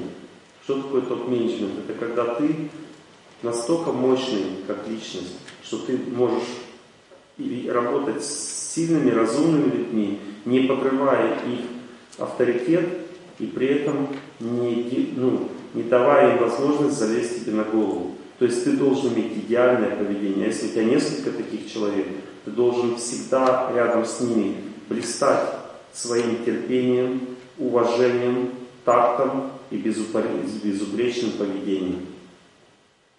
Поэтому, если у вас всего этого нет, не надо быть топ-менеджером. Потому что себе только проблемы заработаете. Вот, то есть, видите, партнерские отношения не означает только отношения с, с равными. Но есть еще один момент. Смотрите, если вы имеете партнерские отношения со старшим, то есть вы лидер, вы руководитель в коллективе, и у вас есть старший, который вас прессует, допустим, или не дает вам достаточно полномочий, или а, ведет себя поверхностно, несерьезно в отношении своего, не справляется с своими обязанностями там, и так далее. Старший. Теперь опять пляшем от этой же печки. Вы лидер. И это значит, что он для вас по-любому старший друг. Понимаете, да? Не имеет значения. То есть, если вы лидер, он лидер, вы, он для вас старший друг. Это означает, что вы никогда сыночком рядом с ним не становитесь, даже если он этого сильно хочет. То есть вы просто подчиняетесь ему, верите ему, уважаете его, но при этом имеете свое мнение, свою позицию, свое понимание вещей. Если надо, высказывайтесь, не надо, молчите. Никогда не теряйте свое чувство собственного достоинства и никогда не считайте его папочкой. Потому что он для вас старший друг. Но папочка есть даже у лидера. И этот папочка не находится в отношениях, э, деловых отношениях с вами. Приведу пример.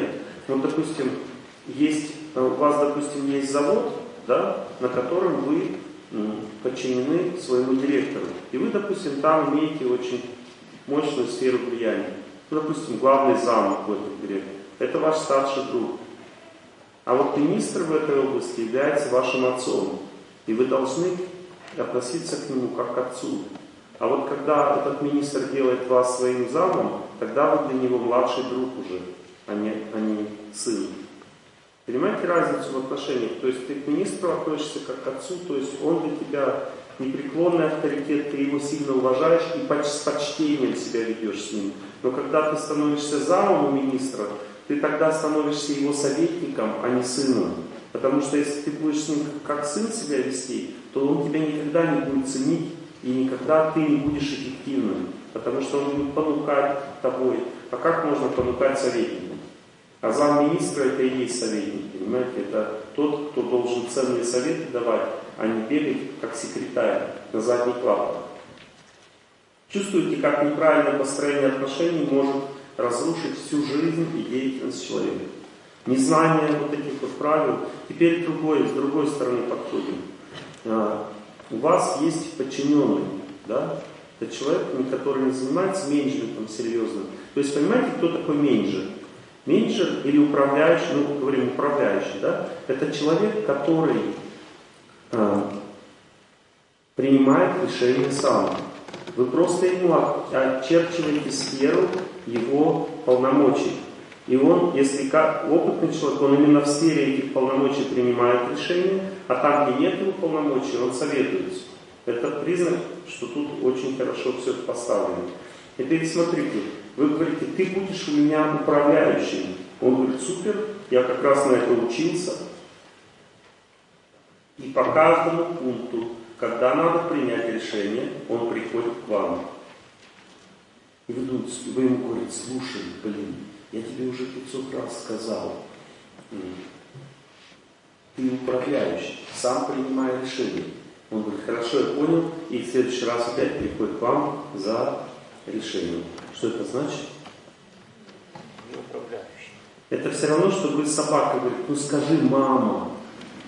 Собаке говорит, скажи папа.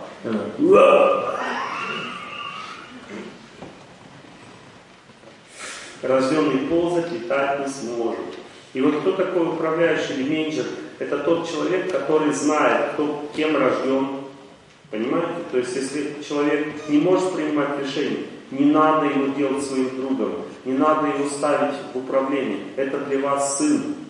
То есть вы ему приказали, он сделал все. И вы он всегда на побегушках. Вы сказали, делай то, делай все, делай пятое, десятое, он все это делает. И он, он имеет соответствующую должность. Но если вы делаете его, даете ему высокую должность, но при этом он каждые пять секунд поспрашивает, что делает, то и вы, он как друг для вас, а понимаете, здесь очень опасно. То есть вы, он сын для вас, да, то есть подчиненный. Понимаете, друг и сын, разницу. С другом ты совместно решаешь вопросы и даешь ему ответственность. А сын – это тот, кто не принимает решений. Теперь вы представьте, вы, вы сына делаете другом. Что это значит? Это значит, что он начинает пользоваться служебным положением в целях эксплуатации старшего. Вот, допустим, вы по-дружески с сыном начинаете разговаривать, он говорит, папа, купи велосипед. И ты говоришь, дружеские же отношения, ну ладно, сын, покупай. Потом он подходит и говорит, папа, а у меня есть друг хороший, давай ему тоже велосипед купим. И тогда рифа не знает. И это бесконечно, понимаете, потому что ну, как-то слюна же течет рядом с начальником.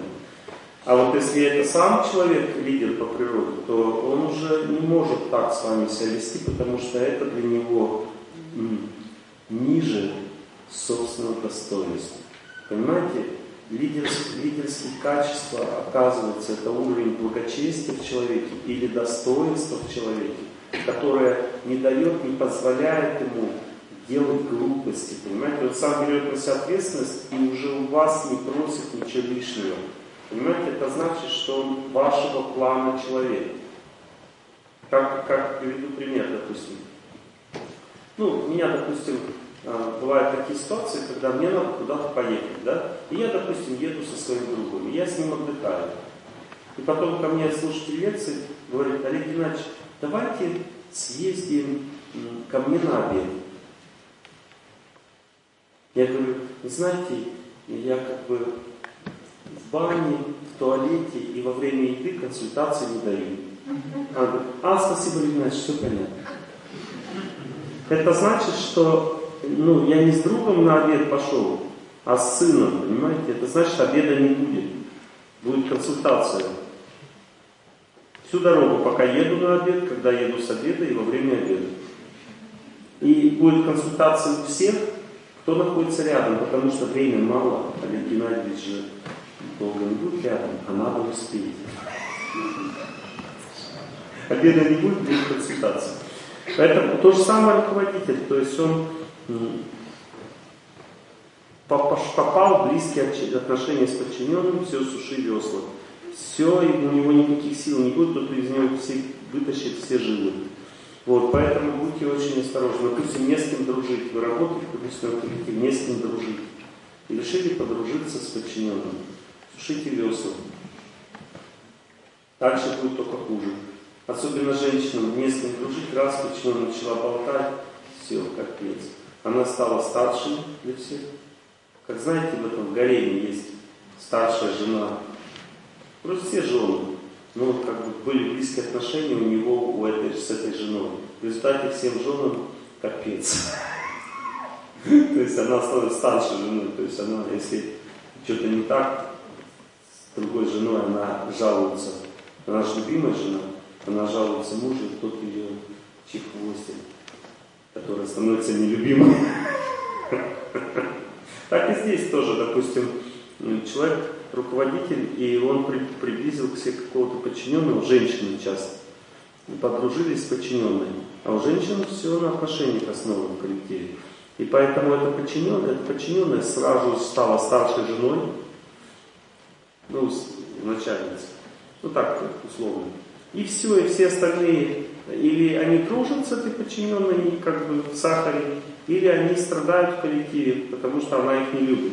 Все, вся нормальная жизнь в коллективе разрушена, потому что начальница подружилась с одной только подчиненной.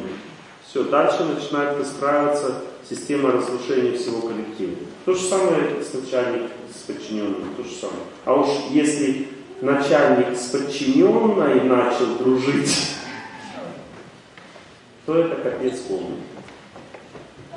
Это просто мина замедленного действия. То есть такая граната там взрывается. Ну, то есть начальник, у нее есть жена, и как бы и секретарша. Ну, знаете, классика жанра. Вот. И он, у них пошла любовь, морковь. А вот эти отношения с подчиненной, когда это уже любовные отношения с подчиненной, то тогда туда все животные инстинкты всего коллектива немедленно выходят наружу. И зависть, и злоба, и все, что угодно будет ну, в коллективе происходить, если люди будут видеть вот эту вот ситуацию.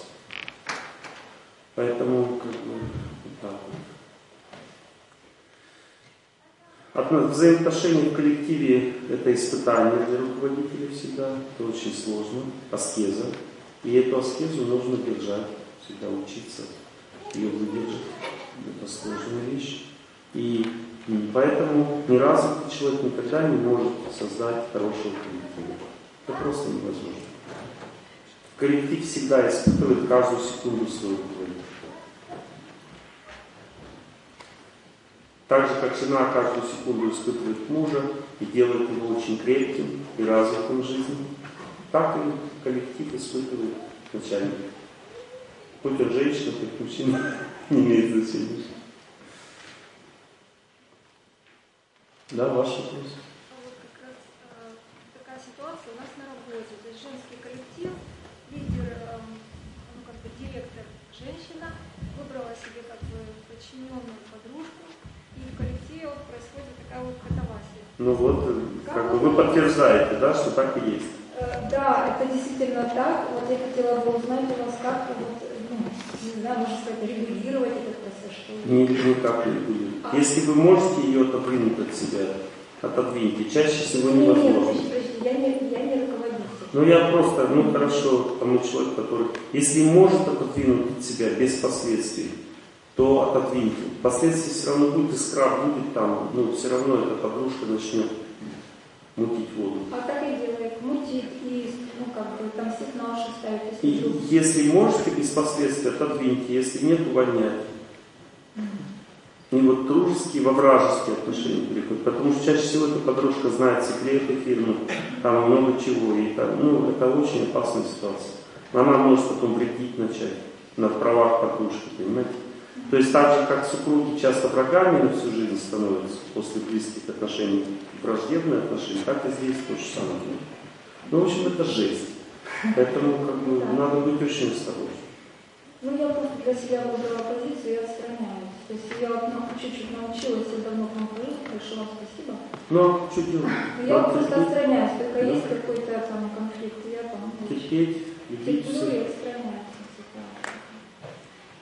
то есть это обычная ситуация в женских коллективах и вообще. Так я понимаю. Да. Спасибо большое. Прописывать очень сильно обязанности в женском коллективе. Очень в обязанностях и правах очень много уступок. Там, можно раньше уходить чуть-чуть с работы, там, поперекусывать на работе, там, много-много уступок в женском коллективе. Но прописать так права и так строго соблюдать, чтобы пуха не пролезла. То есть вот вы сделали очень хороший, мягкий, нежный, добрый график для женщины работы, а дальше жесть. Никаких ни для кого исключений, никогда. Вот одна женщина влезла, они все будут пытаться влезть в исключение, одна влезла, и все нахрапом за ней. То есть женское, женское, ну, женское сознание имеет коллективную природу. Никогда, если вы одной сделали исключение, никогда невозможно дальше сохранить равновесие. Все женщины с ума просто сойдут. То есть, понимаете, мужчине какому-то исключение сделали в мужском коллективе, никто не заметит. Но если в женском коллективе одной женщине позволить уйти пораньше, все остальные будут думать об этом постоянно. Так страдают, и не могли не позволить. Коллективное сознание, понимаете, женщина? И все, и капец будет. Настроение по нулям. А если никому никогда ничего не позволено, вот и график, в принципе, работы хороший, устраивает. Женщины сначала ноют, потому что ничего не позволено, они хотят исключения, мучают руководитель ноют. И потом они привыкают к этому графику и спокойно просто работают всю жизнь, да, потому что график такой, что они не устают. То есть они спокойно работают всю жизнь и привыкают. Есть сначала будут, под- ну, не дай Бог тебе сделать исключение. Это будет капец. Они потом с ума все с этим. Вот они привыкли и работают спокойно хоть всю жизнь. Они привыкают, как знают, что вариантов нет. Все. Дырочек нигде нет. Вода поэтому не утекает. Если не вытекает, напор начинает, он и все разрывается.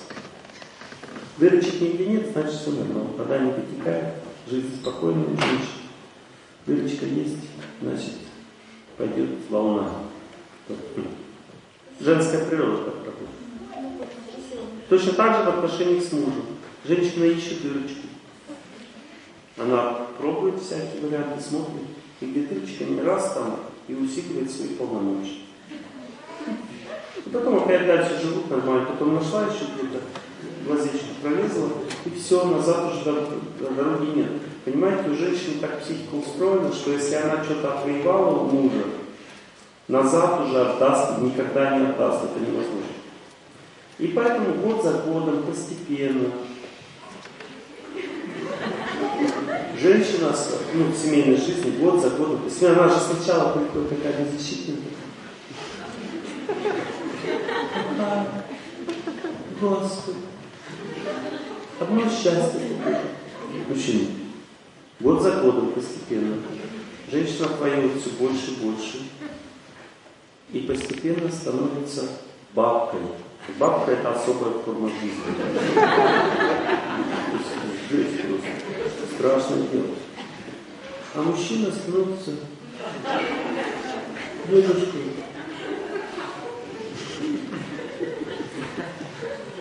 Есть они готовятся к следующей жизни. Просто в следующей жизни дедушка становится девочкой, бабка мужиком.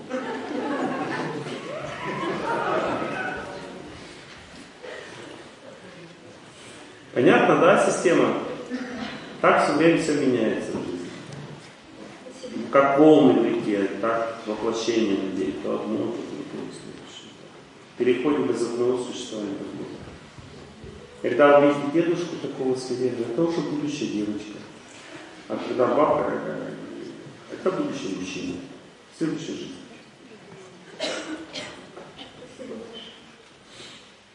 Это так, для интереса вам рассказать. Ну, кто еще у нас не спрашивал меня еще? Много мужчин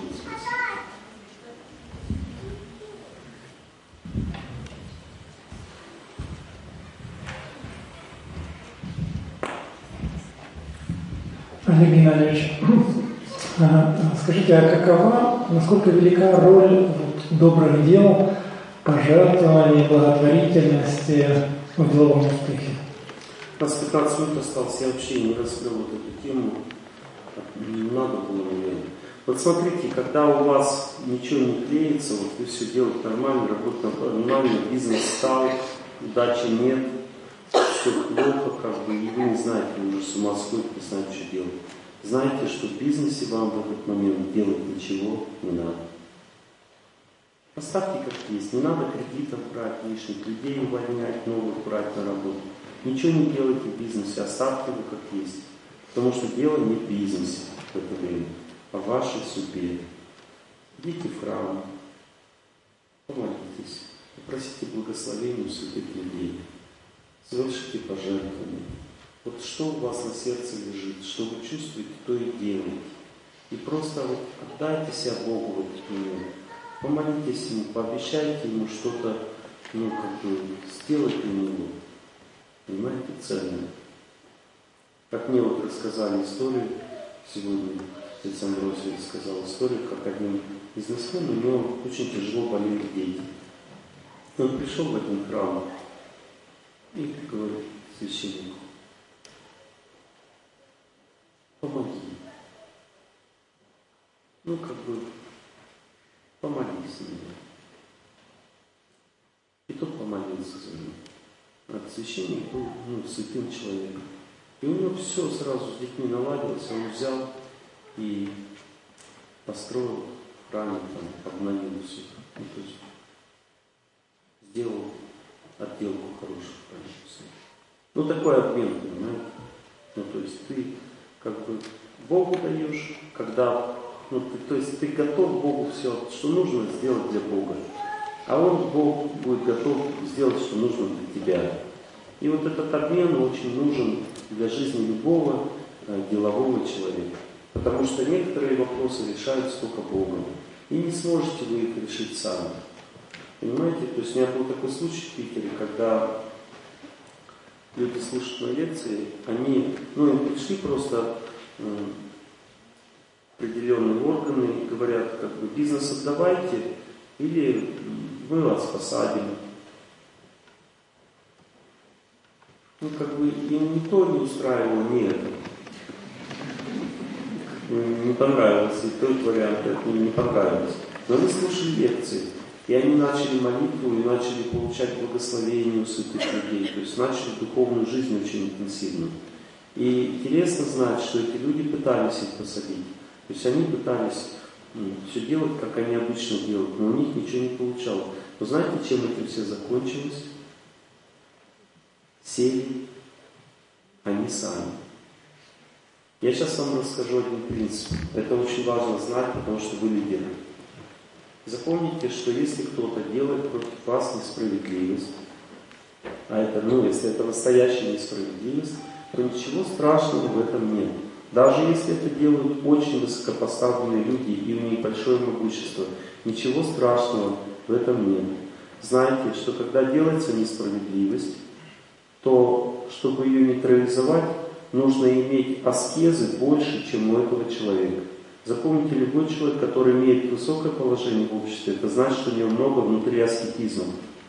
Но если у вас будет больше аскетизма, то это зло, которое он направил на вас, пойдет на него самого. Я это проверял тысячу раз. Работает всегда безотказно. То есть, что нужно сделать? Вот если человек хочет разрушить вашу жизнь, вашу деятельность, наказать вас за что-то, за чего вы не, не, ну, как бы, как бы, вы не отвечаете, не ответственны. Если вы ответственны, раскайтесь. Как бы. Может быть, даже и Бог простит и не будет наказывать. Но если вы это зло, это чистейшее зло, то просто есть такие аскезы, неподвижное положение тела и молитва, пост и молитва, или длительное движение и молитва. И при этом вы в сердце вспоминаете несправедливость. Продолжаете совершать аскезу, пока не почувствуете, что несправедливость вам не страшна. Почувствуйте, что ваша сила сильнее страха от этой несправедливости и чувствуете, что ничего плохого не будет. И когда вы это почувствовали, вы должны еще сказать внутри, пусть эта сила пойдет туда, откуда она пришла, в назидание тому, кто это сделал. И если вы сильнее, а ваша аскеза сильнее, то эта сила туда не пойдет. И это будет воля Бога. Или вы можете сказать, Бог сам решит, что ты будешь с этим делать, но мне это не нужно в жизни. Ну, то есть, понимаете, если вы сильнее зла, вы можете просто сказать, мне это не надо, и зло не пойдет к вам. Но есть люди, которые говорят, пускай зло идет ко мне. Ну хорошо, это святые люди. То есть, допустим, Серафиму Саровскому он знал, что ему по хребту дадут, но он все равно не отказался от этого. Но понимаете, не надо из себя делать святого человека. Ну, пожалуйста. У нас, как бы, у нас в моей традиции духовной есть такая молитва, ну, примерно звучит так.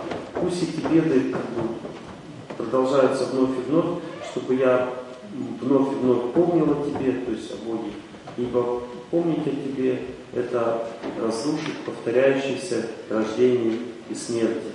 Ну, такая молитва так переводится. И я начал читать эту молитву. Пусть эти беды повторяются вновь и вновь. Там. И так вот читал, молитву повторял. Ну и Бог услышал. Услышал молитву. И как мне дал по хребту. И так меня закрутило. Я больше не читаю эту. Знаете, мне так понравилось. Получил столько опыта. И сейчас я когда беды начинаются, я просто совершаю аскезу, и когда я чувствую силу в себе сильнее, чем зло, зло, которое на меня идет, я просто Господу говорю, Господи, ну, отдай ему назад то, что он придумал.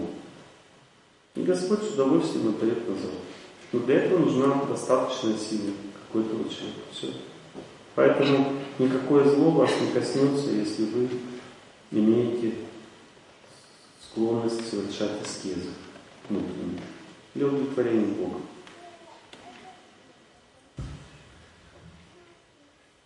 Если можно, я поделюсь буквально минутку с залом. Я где-то около двух лет э, общаюсь, дружу с общиной Святого Игидия. То есть это мы раздаем... Ой, не надо, не надо никогда на моих лекциях говорить да, конкретно о какой-то традиции, о какой-то конкретной общине, потому что это межконфессиональная беседа. И в ней как бы, да, это не рекомендуется рекомендовать что-либо из духовных традиций. Это, а, целом, не духовно, а, это раздача еды бедным, бездомным. Э, да, в целом, в общем, да. вы рассказываете о де- действии. Не в какой традиции, не в какой вере, да. а просто о действии со мной скажите.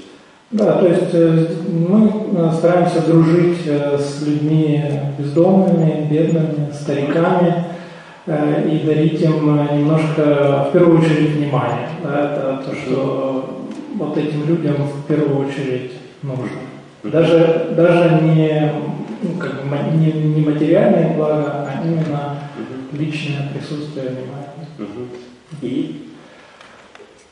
И ну, я вижу, что это очень сильно заряжает э, энергетически и э, ощущением гармонии. И вот многие люди, которые, с которыми мы там общаемся, они вот ощущают, что это то, э, тот, тот, тот люди усталые, например, после работы приходят, после целого рабочего дня, а уходят свежие. Вот смотрите, вот что такое пища?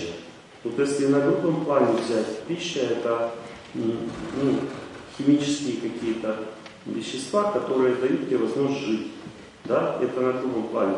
А тонком плане пища это то, что спасает тебя от нужды. Понимаете, Бог не смотрит на пищу как на грубом плане. Он смотрит на нее как на тонком плане. И поэтому, если человек кормит нищих, то Бог, Он не будет ему пищу, вот, допустим, ты мандарины раздал, и Бог тебе там пять раз больше мандаринов, да? Нет, Он тебя будет спасать от вот, ну, допустим, я вот вам пищу ну, раздаю, вы же не голодны, правда? Что я вам раздаю? Я вам раздаю свою любовь. Результат какой? Бог возвращает любовью, понимаете? А если человек кормит нищих, то это очень важно делать тем, кто занимается деятельностью. Понимаете, те, кто, у кого бизнес, это очень важно это делать. Не просто мандарины раздавать, что тоже хорошо, а взять и просто помочь тем, кто нуждается. Понимаете, если вы это будете делать, потому что в деятельности всегда есть нужда.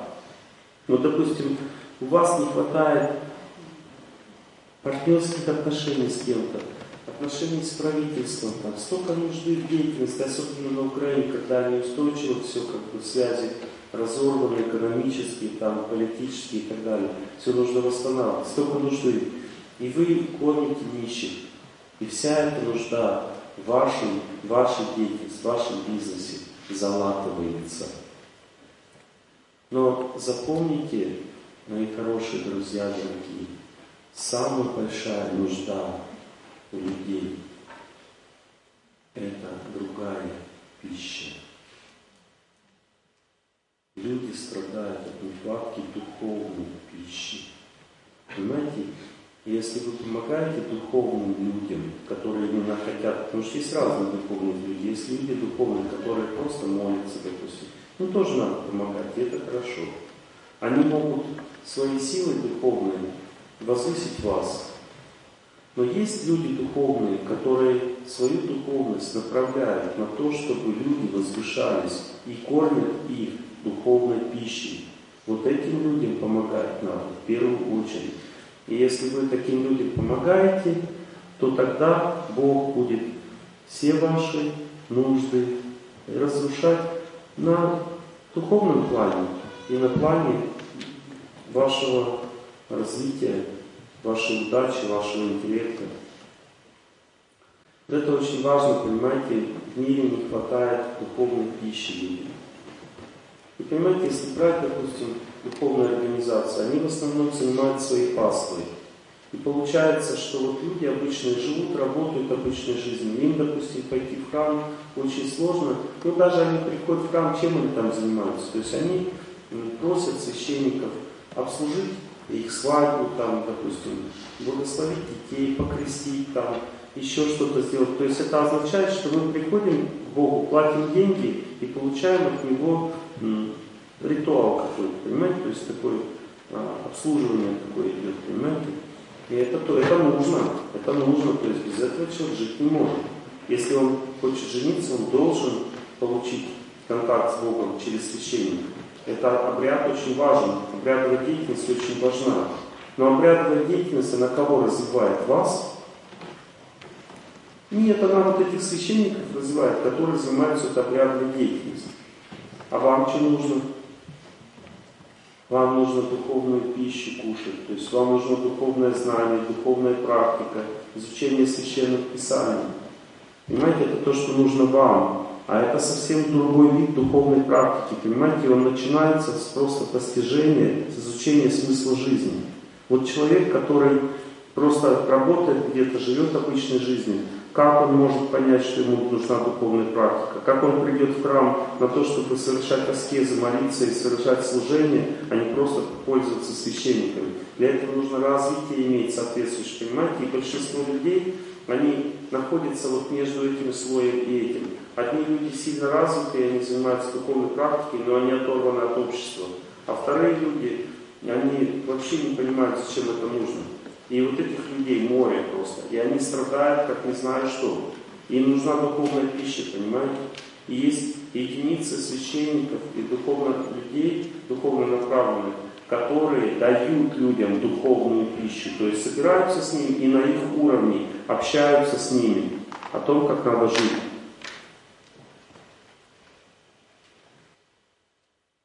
И вот отец Амбросий, он как раз такой человек у вас в Киеве. Что вы скажете, а где такие люди в Киеве? Вот такой человек есть в Киеве.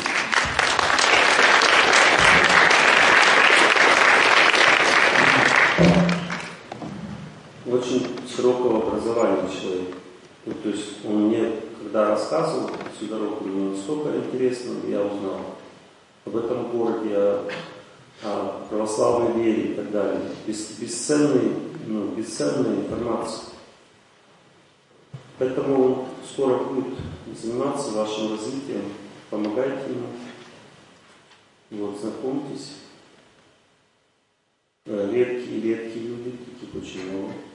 Потому что даже в моей вере в основном люди, когда уходят в веру, они не хотят никого видеть, кроме своей веры, никого не слышат. Вот. И также в любой вере. Но есть люди, которые ну, уходят в веру, но при этом всех любят, всех ценят, заботятся обо всех и при этом ведут себя не в рамках только внутри своей вот скорлупы, а смотрят шире, широко на весь мир и любят весь мир со всем разнообразием его проявлений, в том числе и религиозных. Но при этом очень глубоко погружаются в свою веру. Вот эти люди, их очень мало на земле таких людей, и эти люди широких взглядов очень ценны обществу. Насколько я понимаю, а, а, такими людьми были Венчанинов, Сурожский христианстве, Засима и так далее. Ну, то есть это я, я, я у меня ограниченное понимание, но я, насколько я правильно говорю, вот эти люди очень редкие, то есть они, они редких, очень широких взглядов, и они как бы несли в культуру огромную, огромное развитие именно обычным людям, что очень ценно. И это самое главное сейчас. То, что духовные люди должны нести в культуру обычным людям знания, а не просто оставлять их внутри э, своей веры. Так, то, что последнее, что я хотел сказать. Вдохновленность ее сегодня, сегодняшней поездкой с утра.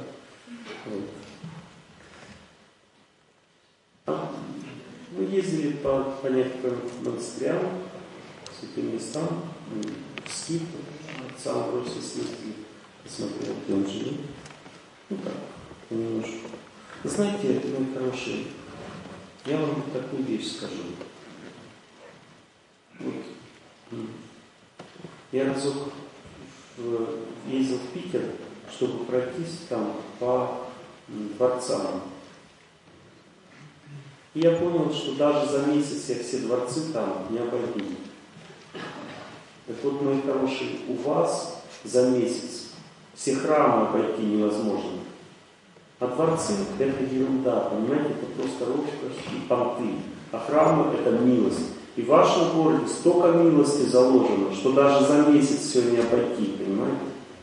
И не спрашивайте меня куда, просто обходите. Я больше ни в одном городе так сказать не могу, кроме этого.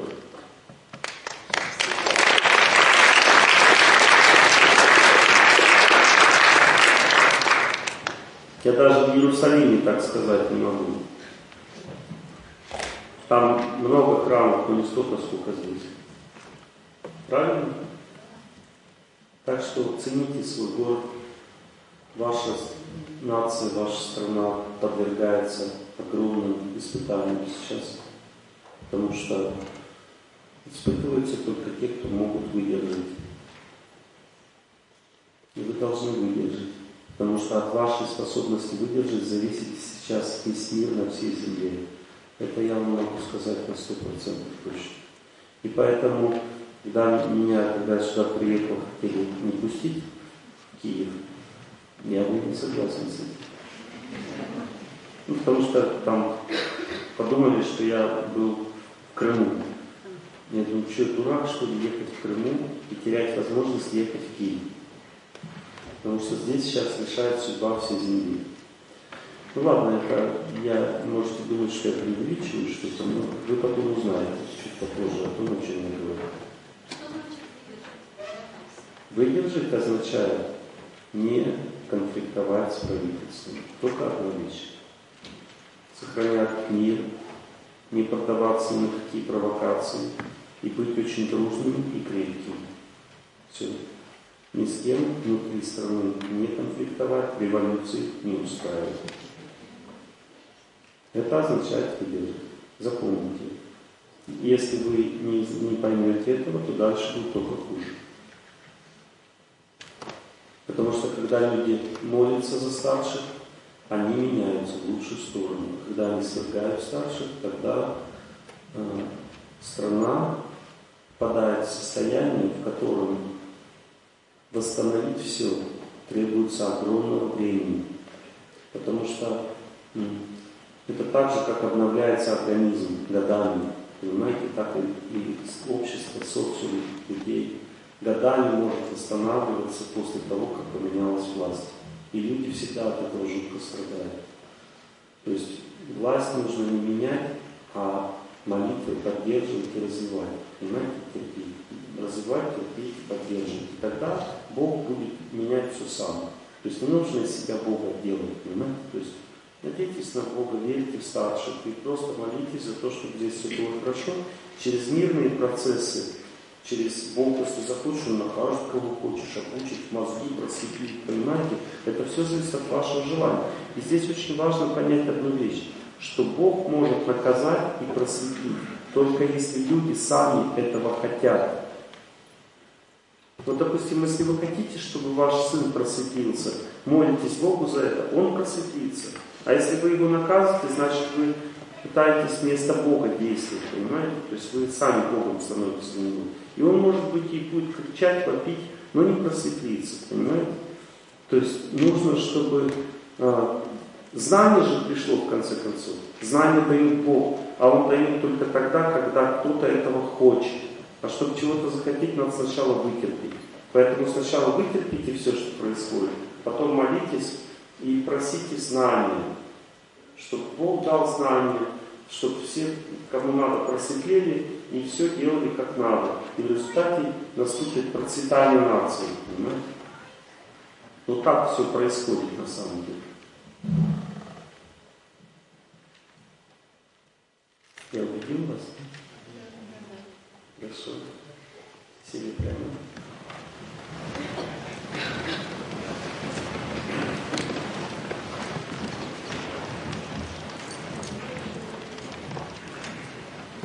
есть такое понятие общий звук.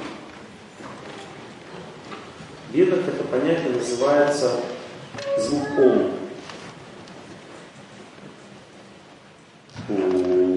такой, или Господи, там так далее. То есть, знаете, этот звук, он такой имеет паровую силу, такую, он как, как такая вибрация, очень сильная, громкая, пустая и совместная.